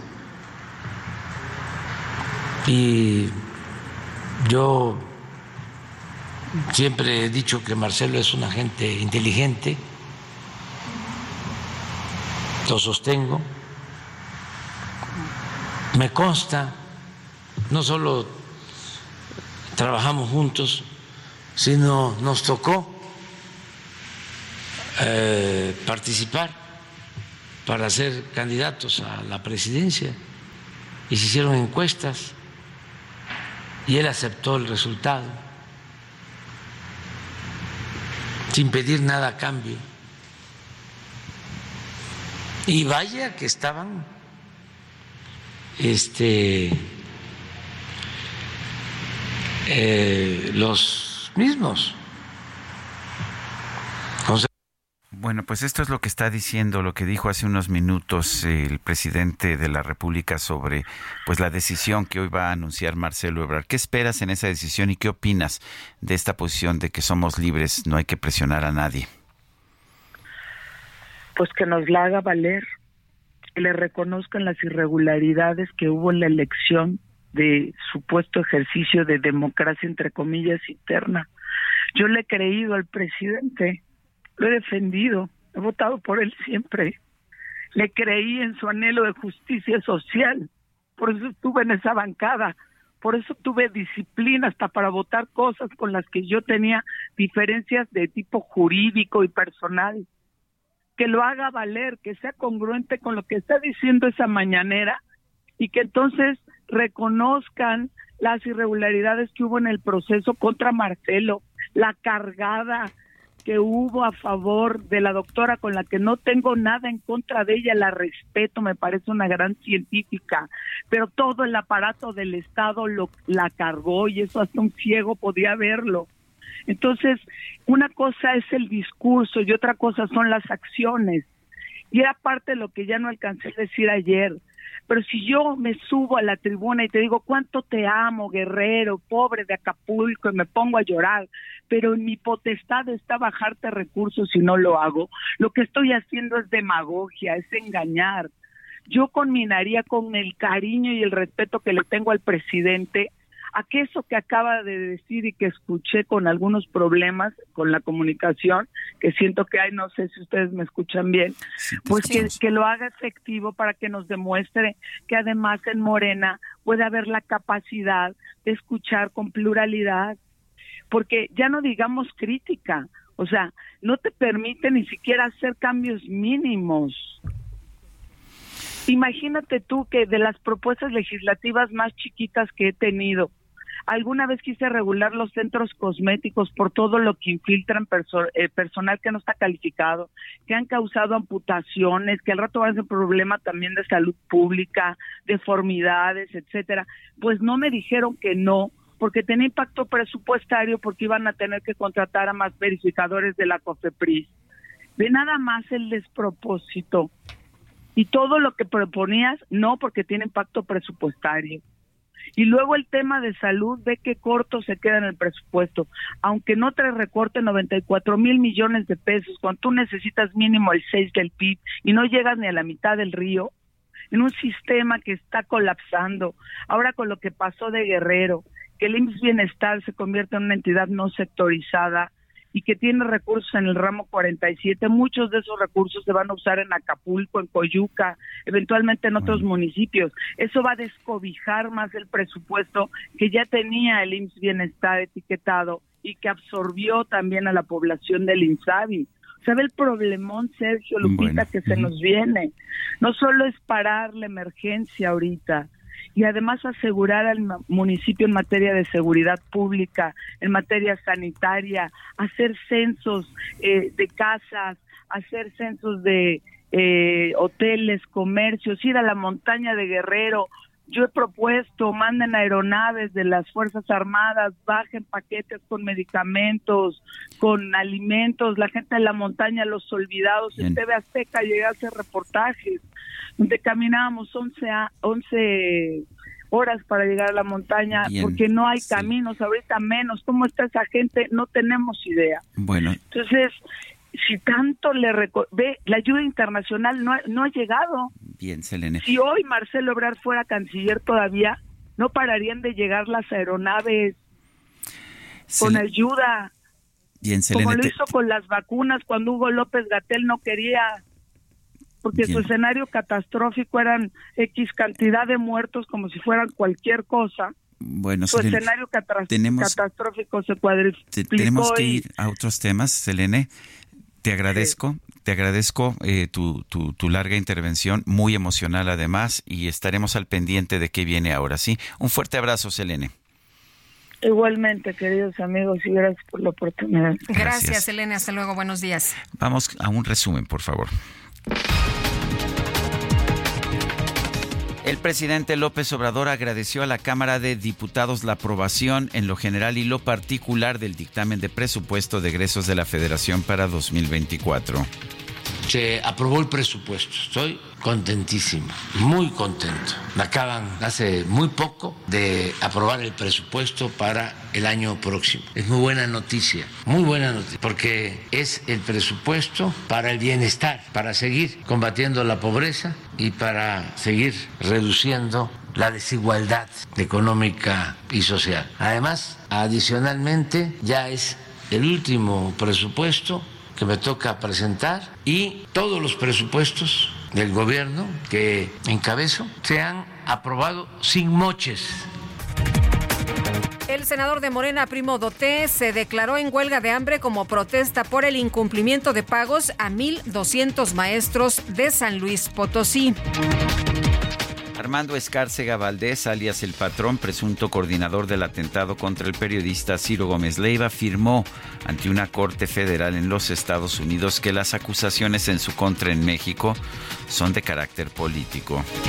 El primer ministro de Israel, Benjamin Netanyahu, reiteró su negativa a aceptar un cese al fuego en Gaza hasta que el grupo islamista jamás libere a todos los rehenes secretario de Estado de la Unión Americana, Anthony Blinken, consideró que una vez que concluya la guerra entre Israel y Hamas, la franja de Gaza debe unificarse con Cisjordania bajo el control de la Autoridad Nacional Palestina. El sindicato de actores de Hollywood anunció que alcanzó un acuerdo tentativo con la Asociación de Productores de Cine y Televisión para poner fin a la huelga de este sector.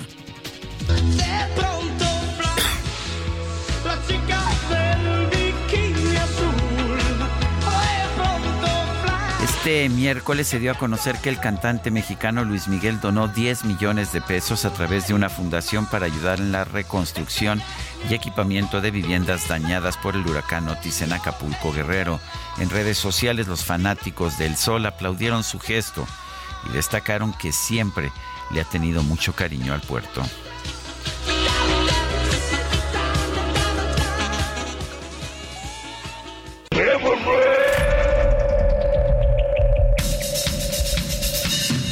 ¿Por qué no la pones?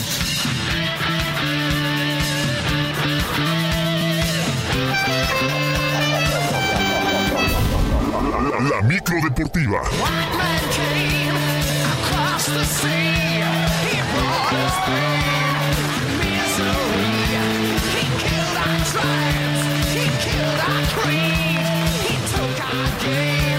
Bueno, pues eh, vámonos a la micro deportiva que hoy trae esta música. Muy Este, rockero, muy muy rockera. heavy El- metalero, bueno, este Julio Romero es súper rockero. Sí, esto que es. Iron Maiden, ¿no? Sí. Muy bien. Adelante, mi querido Julio. Muchísimas gracias, Lupita, Sergio, qué placer saludarles, amigos del auditorio. Efectivamente, estamos hoy con la Dama de Hierro, con Iron Maiden, arrancando este, este jueves y aventando también la lámina informativa, la lámina informativa como todos los días. Arrancamos con información de la Champions, el delantero mexicano. Irving Lozano jugó prácticamente todo el duelo con el PSV, que derrotó 1 por 0 a Lens, cuarta fecha en la fase de grupos de la Champions League, resultado que le permite ubicarse en el subliderato del sector B.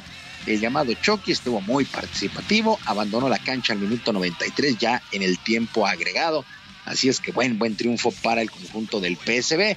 Mientras tanto, en otros resultados, el Covenant de Dinamarca vino de atrás y le dio la vuelta al marcador para superar 4 por 3 al Manchester United. El Bayern superó 2 por 1 al Galatasaray, mientras que el Real Madrid, sin mayores problemas y con cuadro alternativo, se impuso 3 por 0 al Braga. Con este resultado, los merengues llegaron a 32 calificaciones a octavos de final de manera consecutiva desde la nueva etapa de esta Champions. Es el único equipo que lo ha logrado 32 calificaciones a octavos de final, situación que no pasó desapercibida para el técnico del Madrid, Carlo Ancelotti. Me dice que el Real Madrid lo ha hecho mejor que otros en esta competición, porque pasar la fase de grupo no siempre es tan sencillo. Creo que tenemos que valorar el hecho que en estos primeros cuatro partidos lo hemos hecho muy bien, en casa, fuera de casa, hemos hecho partidos muy completos. Eh, estamos muy felices de llegar a los octavos de final después de cuatro partidos. Esto no significa que los próximos dos vamos a, a descansar.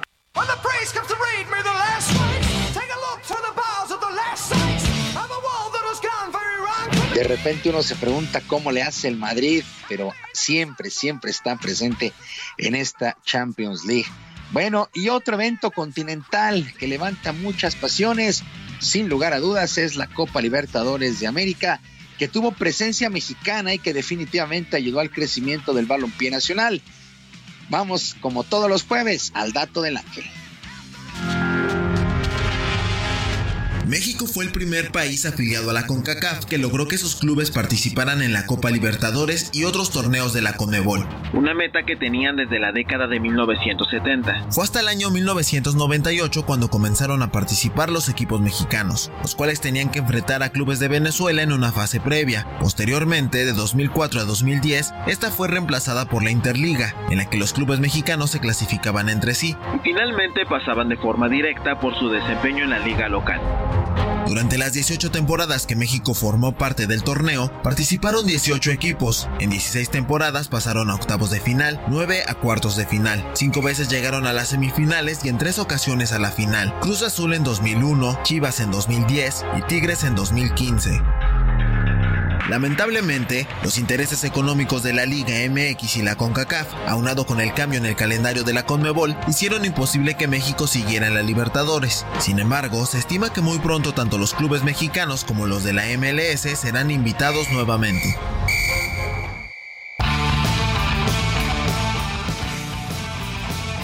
La Copa Libertadores de América, sí, definitivamente ayudó mucho al balompié local.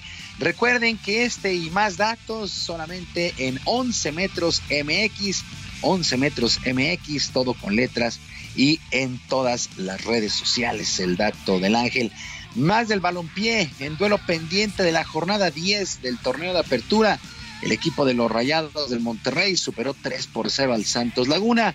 Con este resultado, los Rayados llegaron a 32 puntos y ascendieron al segundo lugar de la tabla general, mientras que los Laguneros se complicaron su pase directo a la liguilla, ya que se estancaron en el décimo sitio con 20 puntos. De momento tienen play-in, pero el conjunto de la comarca buscaba calificar de manera directa a la liguilla por el título ya la recta final. El próximo fin de semana, pues se juega la jornada, la última jornada del torneo de apertura y todo listo para que el día de hoy se ponga en marcha la liguilla por el título en la Liga Femenil MX. A las 5 de la tarde en el Nemesio 10, el Toluca estará recibiendo a las Chivas. Y para las 9 de la noche, con 6 minutos en el Estadio Hidalgo, las Tuzas del Pachuca le hacen los honores a las Águilas del América, las actuales campeonas. Ángel Villacampa, técnico del conjunto de América, fue contundente al señalar cuál es el objetivo en todo el club. Nosotros nos, tenemos que sentir siempre que tenemos que salir a ganar, tenemos que sentirnos que nuestro objetivo es salir campeonas y luego eh, el trabajo que estamos haciendo es para salir campeonas, el, el proyecto que hay de club es para salir campeonas, para seguir haciendo importante al América en la sección femenil también, eh, ya que en la varonil ya lo tiene establecido y, y va a seguir creciendo. Y todo listo para que este jueves se lleve a cabo el duelo 32 del básquetbol de la NBA en nuestro país, con los halcones de Atlanta enfrentando a la magia de Orlando en la Arena Ciudad de México, que por cierto ha reportado boletos agotados. El guardia de los halcones, John T. Murray, agradeció el recibimiento y el cariño de los aficionados ahora en su regreso, ya que antes lo hizo con los Spurs de San Antonio. The difference, I was younger. I was, I was, what, a rookie uh, on a team with a bunch of veterans and just hoping to get in, trying to experience everything and uh, take it all in and, you know, just wait my turn. And uh, now, obviously, I'm in a different stage in my career and, you know, I'm continuing to get better and learn, but, you know, it's definitely different stages in my career. La diferencia es que era más joven, era un novato, trataba de aprenderlo todo y adaptarme lo más posible al equipo y tener mucha experiencia, tomarlo todo con mucha calma, tú sabes. Ahora estoy en una nueva etapa, una diferente en mi carrera y continúo aprendiendo, pero ahora es diferente, señaló de John T. Murray, la estrella de este conjunto de los Halcones de Atlanta que vendrá a nuestro país. Y ya para finalizar, el día de hoy arranca la semana 10 en el fútbol americano de la NFL. Panteras de Carolina contra los Osos de Chicago, ya semana 10 en la NFL. Sergio Lupita, amigos del auditorio, la información deportiva este jueves. Que tengan todos un extraordinario día. Muchas gracias, mi querido Julio Romero. Muy buenos días. Buenos días para todos.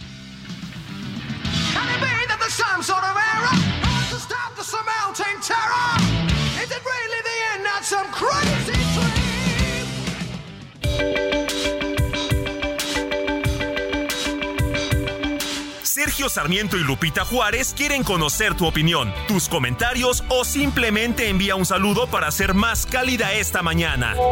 Envía tus mensajes al WhatsApp 55 20 10 96 47.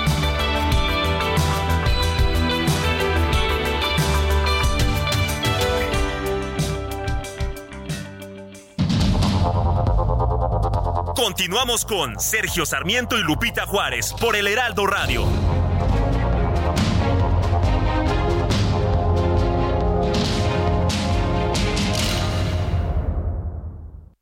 Vive un mes lleno de ofertas exclusivas y dinamismo con Ford Escape híbrida. Estrénala a 24 meses sin intereses más seguro promocional. Visita a tu distribuidor Ford más cercano. Consulta términos y condiciones en Ford.mx, vigencia del 1 al 30 de noviembre de 2023.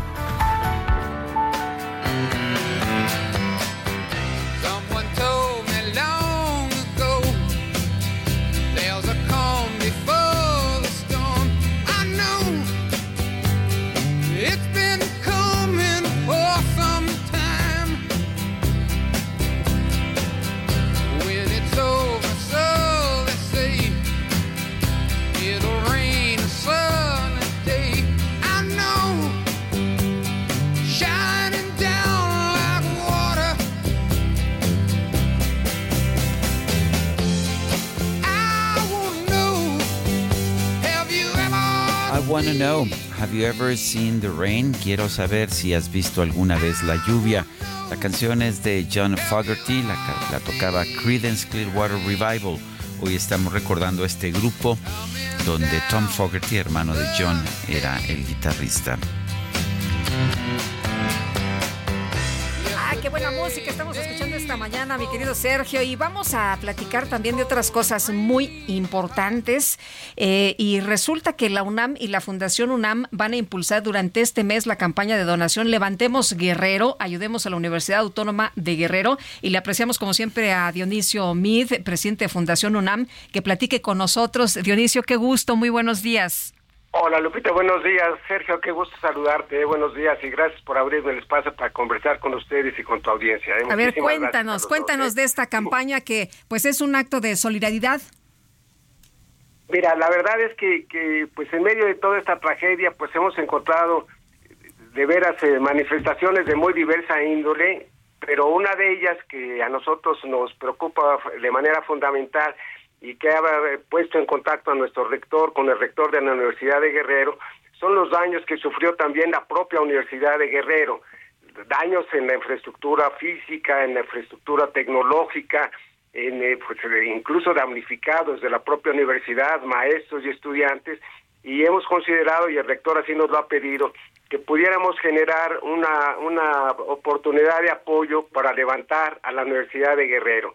La Universidad de Guerrero ha sufrido también aspectos eh, muy sensibles en términos de su, de su deterioro en su infraestructura tecnológica y consideramos también que parte del levantamiento de Guerrero va a consistir desde luego pues en eh, todas las acciones que se han venido efectuando hasta ahora, pero que una de ellas sin duda pues va a ser recuperar la capacidad de realizar estudios superiores para lo cual hay que rehabilitar a la propia Universidad de, eh, del Estado de Guerrero y hay que hacerlo pues eh, a través de, eh, muy diversas acciones y nosotros hemos seleccionado con las instrucciones que nos dio el rector para hacerlo a través de las posibilidades que se puedan generar para recuperar su infraestructura tecnológica.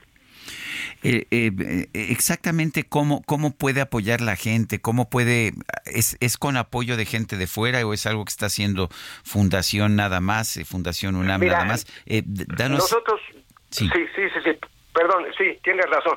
Mira, nosotros lo estamos haciendo pues a través de una cuenta, que eso es lo que concretamente... Están pidiendo aportación de la gente. Estamos pidiendo aportación, hemos abierto una cuenta, se puede ubicar en las páginas de la universidad, de la, de la Fundación UNAM, y, y pues a través de ese mecanismo se pueden hacer donaciones, ahí están señaladas las opciones, y como tú señalabas, pues correctamente en tu artículo de ayer, estos fenómenos meteorológicos pues requieren cada vez más profundidad, más capacidad de estudio, más capacidad de análisis. Cada vez más son las gentes que viven en las costas y los riesgos que ahí se generan pues son muy altos y para enfrentarlos pues hace falta estrategia de todo tipo, equipo de todo tipo y capacidad de desarrollo humano también de los que seguramente los egresados de la propia Universidad de Guerrero podrán formar parte pero para eso se necesita también pues que los dotemos de la capacidad suficiente para que puedan realizar sus estudios. Por eso abrimos una cuenta. Sí. Sí, Lupita, tus órdenes. los datos de, de, la cuenta, eh, ¿dónde los podemos encontrar? ¿Nos los puedes proporcionar? Sí, como no, mira, si se meten a la página de la Fundación UNAM, pues ahí están señalados. Y también tenemos una cuenta en Citibanamex, que está a nombre de la Fundación Universidad Nacional Autónoma de México, sucursal 7007, la cuenta es 8879-465 y la clave es 0021 0021 8070 8070 0788 7946 52. Pero lo más fácil es meterse en la página de Fundación UNAM. Eh, eso me parece más fácil. página de Fundación UNAM. Fundacionunam.org.mx. Sí, y ahí se meten, y ahí dice Fundación Guerrero, ahí se abre, se despliega la opción y pues ahí ahí pues todo lo que podamos hacer por recuperar la capacidad de la universidad va a ser bienvenido. Los los equipos tecnológicos fueron muy deteriorados, al igual que la propia infraestructura física, pero nosotros queremos focalizar pues en recuperar esa capacidad tecnológica que tenía la universidad y que a la luz de lo que pues, se, ha expresado, que se ha vivido, pues requiere no solamente restablecerse, recuperarse, sino generar todavía equipos de mayor capacidad, de mayor envergadura para poder enfrentar estos riesgos que sin duda se habrán de seguir presentando en el futuro y para los cuales pues habremos de o queremos contar con un equipo cada vez más cuidadoso, más sofisticado.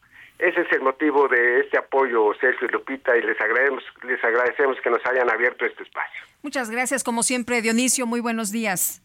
Muchas gracias a ustedes y les agradecemos de veras a nombre de la propia UNAM y de la Universidad de Guerrero que nos eh, apoyen con esta divulgación y esperamos contar con los recursos que nos puedan hacer para entregarlos a la Universidad de Guerrero. Muchas gracias a todos. Gracias. Son las 9.37.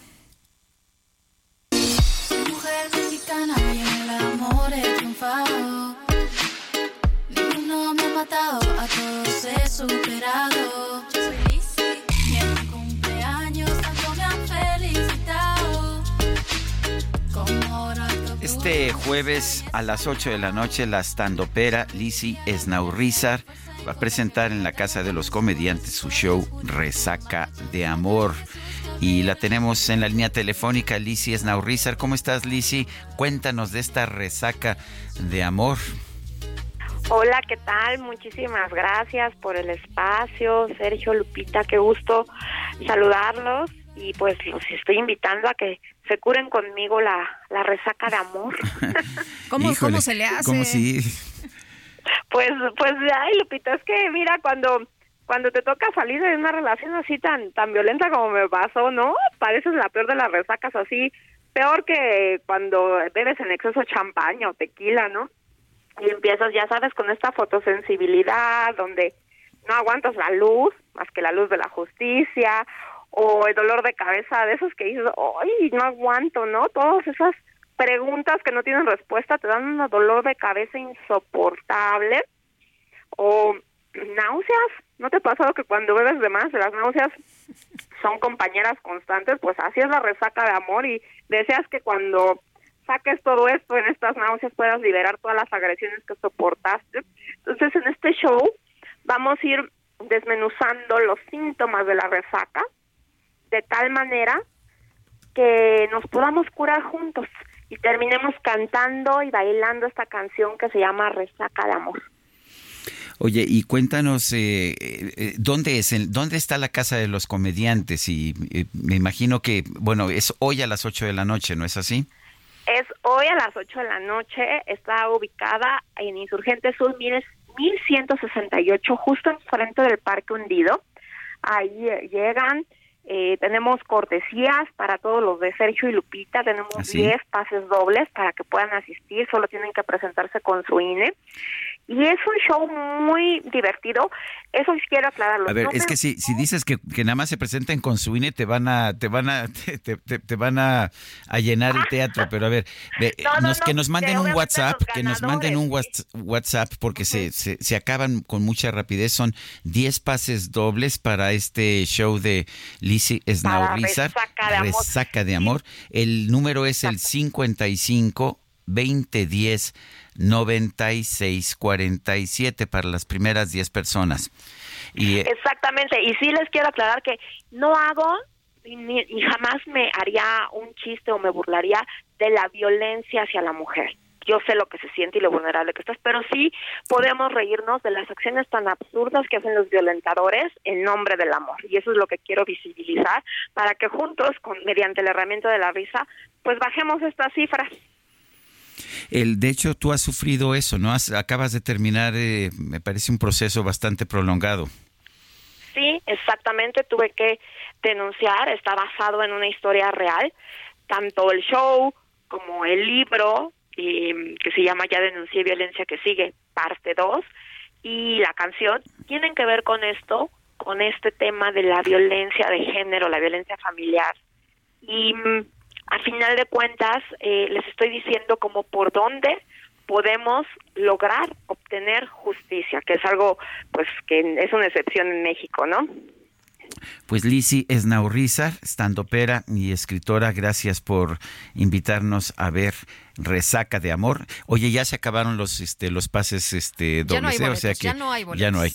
Bueno, pues Excelente, pues los espero ahí, Sergio y Lupita, para curárnosla, para brindar, para quitarnos esta sed que da con la resaca, pero sobre todo para aumentar con un salud la sed de vivir. Muy Bueno. bien, Lizzy, muchas gracias. bueno, pues gracias, gracias. a ustedes. Buen bueno, día, bye. y el gobernador Ricardo Gallardo de San Luis Potosí, fíjese usted que ha llamado mucho la atención por una declaración que hizo y que ha sido muy criticada. Afirmó que un amigo es el que ayuda a enterrar a una persona. Y bueno, esto lo hizo durante la inauguración protocolaria del Congreso y Campeonato Nacional Charro. Vamos a escuchar lo que dijo. Hay un dicho que dice que un amigo, para darse cuenta de los amigos, quién es tu amigo de verdad, le pone a veces pruebas difíciles. Eh, hay amigos que le hablan al otro y le dicen, oye, acabo de matar a un cabrón, ¿qué hago? Vente, ayúdame. Y por eso le digo que no es literal. Ya están las cámaras así apuntando. Mañana en el noticiero. Y el amigo, que en verdad es tu amigo, bueno, no falta el que te habla y te dice o te contesta, ya voy para allá, o sabes que ya te mandé un abogado, el más chingón de todo México, te, te lo voy a mandar al abogado para que te ayude. Bueno, pues es un amigo medio, medio, ¿no? Se hace güey, decimos ahí en el rancho. Pero hay otros que te hablan y te dicen, ¿sabes qué? Ya voy con la pala para enterrarlo, ya voy para allá. Esos son los amigos chingones. Pues, ¿qué te parece, mi Pues, querido eh, Sergio? parece esta que es una forma de promover la Pues violencia, sí, ¿no? dice que no es literal, pero parece que está invitando a cometer un delito, ¿no? Y yo creo que los amigos, pues, eh, están eh, para otras cosas, Sergio, no para que te ayuden a enterrar a una persona y que se queden callados, ¿no? Que te ayuden a cometer un delito eh, y, y que pues eh, sean amigos porque te llevan una pala para ayudar a enterrar al muerto, me parece a mí una locura, un cinismo esto que está diciendo este señor. Bueno, es Ricardo Gallardo Cardona, gobernador de San Luis Potosí, quien a propuesto llegó a la gubernatura Muy precedido cuestionado, de ¿no? muy mala fama. Muy cuestionado fama. por algunos Ah. señalamientos, incluso de la UIF, por tener relaciones lavado de dinero y tener algunas relaciones pues con delincuencia organizada, que después dijo que pues todo esto se había aclarado. Pero bueno, Pues este no lo sé, pues lo que nos está diciendo es que que tiene los instintos de un criminal. En fin, son las 9 de la mañana con 44 minutos. Vamos a otros temas. Morton Subastas ha anunciado que trae una nueva edición de Subasta de Arte Latinoamericano, la cual se va a realizar el próximo 16 de noviembre en el poniente de la Ciudad de México. Y me da mucho gusto recibir en este espacio a Eduardo López Morton, director general de Morton Subastas. Eduardo, en primer lugar, gracias por estar aquí con nosotros. Sergio Lupita, muchas gracias por la Bienvenido, qué invitación. gusto. Muchas gracias. A ver, son son muy importantes estas subastas de arte latinoamericano de Morton Subastas. Cuéntanos. Ah, primero cuéntanos acerca de esto, porque hay toda una mística de estas subastas. Sí, no, digo, primero que nada agradecer el espacio, estoy encantado de estar aquí, pero platicarles un poco, tenemos dos subastas al año del latinoamericano. Digo, tenemos muchas más de, de diversos este, departamentos durante el mes, durante el año, pero las dos importantes, las, que, las dos que nos destacan, vaya, son las, las de latinoamericano, que es en mayo, y, y esta en noviembre, que es la que vamos a realizar ahorita. Y particularmente esta que tenemos es pues a mí me parece que es la subasta más importante que ha realizado la casa desde que empezamos operaciones en el 88. Tenemos 216 lotes, pero digo, por ahí te destaco un, un este botero que digo, sabemos todos que recientemente falleció. Hay una colección de remedios varo importantísima. En fin, ha sido una labor, realmente ha sido una labor muy interesante del Departamento de Arte Moderno y Latinoamericano que han estado haciendo durante, pues básicamente todo el año, pero sí es una gran subasta. Oye, y de las más importantes de América Latina y de las más esperadas, tengo entendido, por los coleccionistas y Sí. los amantes del arte, ¿no? Decimos en la oficina que somos, somos la, la casa de subastas más importante de Latinoamérica, pero porque somos la única. pero, pero sí, sí es muy esperada. El catálogo lo pretendemos sacar con mucho tiempo con- de antelación porque, digo, la exposición ya está puesta. De hecho, precisamente abre hoy. La subasta se lleva a cabo, como bien dicen, el día 16, pero la, la exposición está puesta desde hoy. Está en el Club Naval, eh, Club Naval Norte, perdón, allá en Fernando Alencastre. Y pues sí, se ha causado alguna algún interés desde que salió el catálogo, gracias a Dios. La gente a veces tiene miedo de ir a una subasta, de participar, piensa que solo los multimillonarios, los jeques árabes van a las subastas. Eh, y es curioso porque tengo una sobrina que empezó a ir a las subastas y digo, no es un agente de dinero y sin embargo dice que es padrísimo. Cuéntanos. las No, eh, qué bueno, qué bueno que preguntas esto y les comparto. Estamos haciendo un estudio de mercado muy agresivo ahorita el grupo y lo primero que nos salió como punto crítico a tratar es el desconocimiento total del- de, la figura de las subastas. Pues, Es que en- lo vemos en como en las películas, ¿no? Y este a James Bond levantando su Exactamente. La paleta, ¿no? Eh, la paleta y da miedo porque dicen, oye, me van a adjudicar un lote que yo no quiero o me van a poner aquí una, una antigüedad de no sé cuántos miles de años y me van a cobrar un millón de pesos y nada es más este, alejado a la realidad, que es, que es cierto eso. Las subastas es un espacio abierto, no se necesita invitación, no hay un código de vestimenta que se tenga que apegar uno. Es básicamente O sea que un hasta a mí cóctel. me van a dejar entrar. Pero es, Oye, es pero tú llegas, te registras, te sientas y aunque tú no vayas a comprar nada, puedes ver el... el- Sí, ¿Sí? tenemos lo que nos gusta pensar de Morton Subastas es que lejos de la casa de subastas de aquí de la Ciudad de México, nos gusta empezar a pensarnos a ver como un centro cultural o como una embajada cultural. Entonces, tenemos exposiciones, tenemos las subastas y es un espacio abierto para todo mundo. Entonces, no solo es arte latinoamericano, también son antigüedades, también es joyería, también son vinos, libros y documentos. Son espacios abiertos que uno puede entrar, pasar, pedir el catálogo, solicitarlo, pedirlo este cortesía. Díganle que digo yo que se los pasen de cortesía, pero y entonces puedes estar en contacto mucho más íntimo con las obras de arte o con los objetos este, de valor que tenemos en la oficina eh, y, y preguntar, está el experto, oye, ¿por qué este jarrón de plata vale tanto? ¿Por qué esto es una pintura del 19? ¿Por qué este arcón este, tiene las características que tiene? Y los expertos están más que contentos de, de pues, hombre, de compartir su, su, su conocimiento. Entonces, las subastas, como bien dicen, es un espacio abierto. Puedes llegar, este, tarde, temprano, antes, después, pasar, tomarte una copa, ver al subastador, que es un espectáculo, real, digo, realmente es lo que es. Es un artista, ¿no? Siempre. sí. Y este y ver, y ver el desfile de obras de arte que muchas de, de, muchas de las cuales deberían estar en museos, ya sabes. Pero además, por el otro lado, también hay precios muy accesibles, hay cosas muy accesibles para para esto es como cliente Pero además comprador. un coleccionista me decía, pero además hay garantía si compras algo de que sabes que está certificado. Eso también es bien importante. Tenemos un exp- nos cuestan un dineral nuestros expertos, pero los tenemos. y, y esa es la certeza que yo le puedo dar al cliente decir, si yo digo en el catálogo que el lote 17 es un Rolex Submariner de 1998, eso es lo que es. Y no tiene y si por lo que sea por lo que sea se nos escapó y tú me traes al experto y me dices, oye, no, y tú este, hiciste una tontería y esto y esto, te devuelvo tu dinero. Este, entonces, por ahí no hay problema.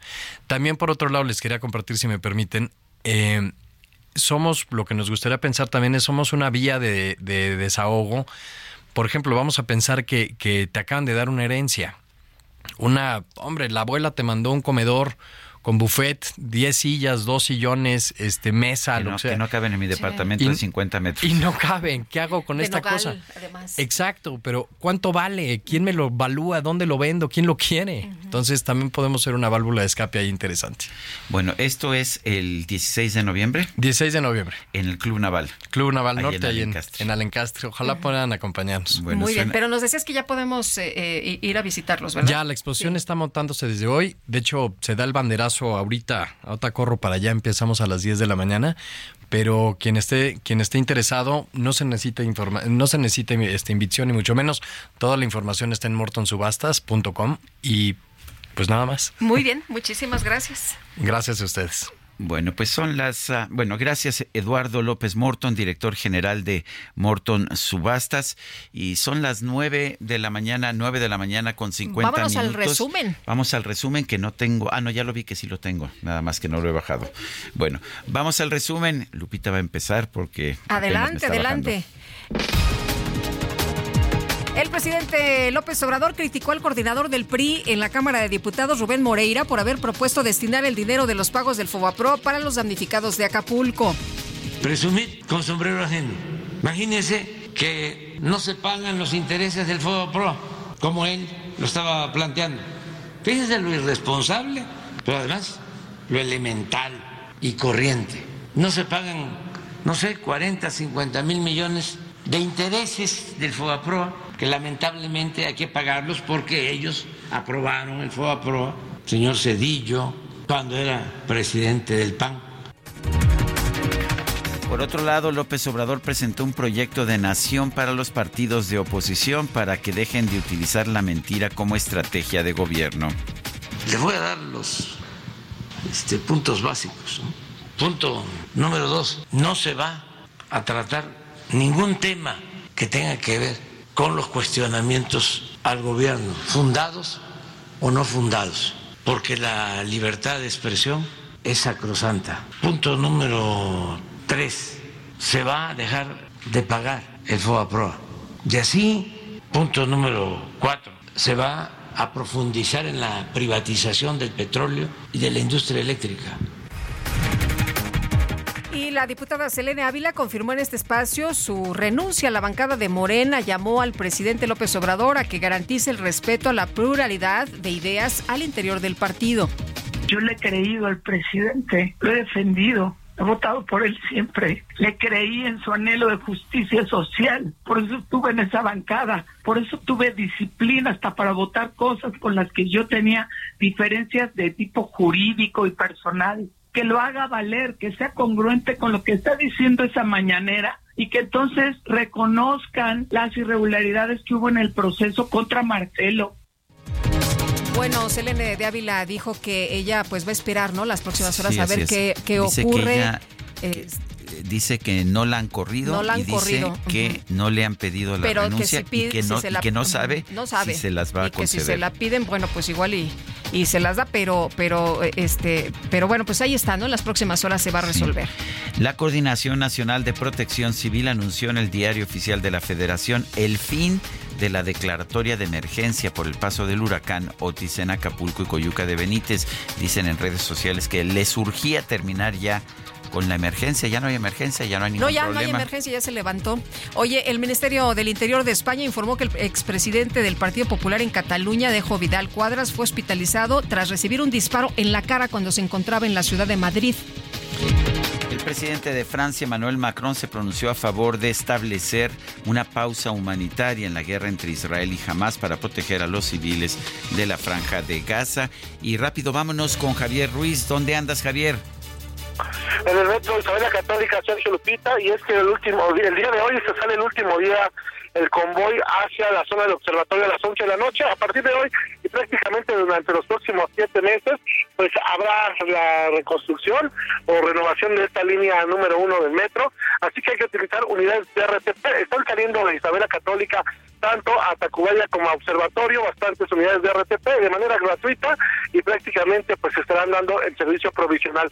En la noche estará funcionando de manera contraria de la zona de Observatorio y hasta Pino Suárez. En Pino Suárez descienden y es que ya podrán utilizar la línea 1 hacia el paradero del Metro Pantitlán. Sin embargo, pues hay que salir con anticipación, hay que planear bien las salidas porque tenemos pues bastantes problemas reales en toda esa zona de la avenida José María Saga. De momento, Sergio, Lupita, el reporte que tenemos. Muy bien, gracias, gracias Javier Ruiz y se nos acabó el tiempo Guadalupe. Oye, pues vámonos entonces, que la pasen todos muy bien y nada más decir que Patrick Dempsey está considerado como el hombre más sexy del mundo en 2023 según People y yo estoy totalmente de acuerdo. ah, bueno, pues hasta mañana, gracias de todo corazón.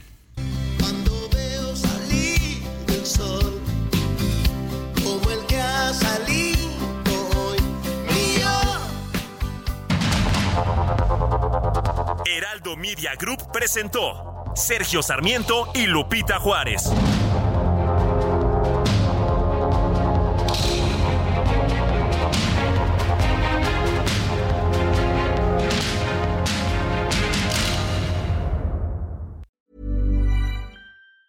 Hey, folks, I'm Mark Marin from the WTF Podcast, and this episode is brought to you by Kleenex Ultra Soft Tissues, your ally to help tackle your allergy symptoms this season. I love the change of seasons, but nobody loves pollen and all those other things floating in the air that make you sneeze during this nice weather. Kleenex Ultra Soft Tissues are hypoallergenic and allergist approved, so fight back against watery eyes and runny noses without worrying about irritating your skin. For this allergy season, grab Kleenex and face allergies head on.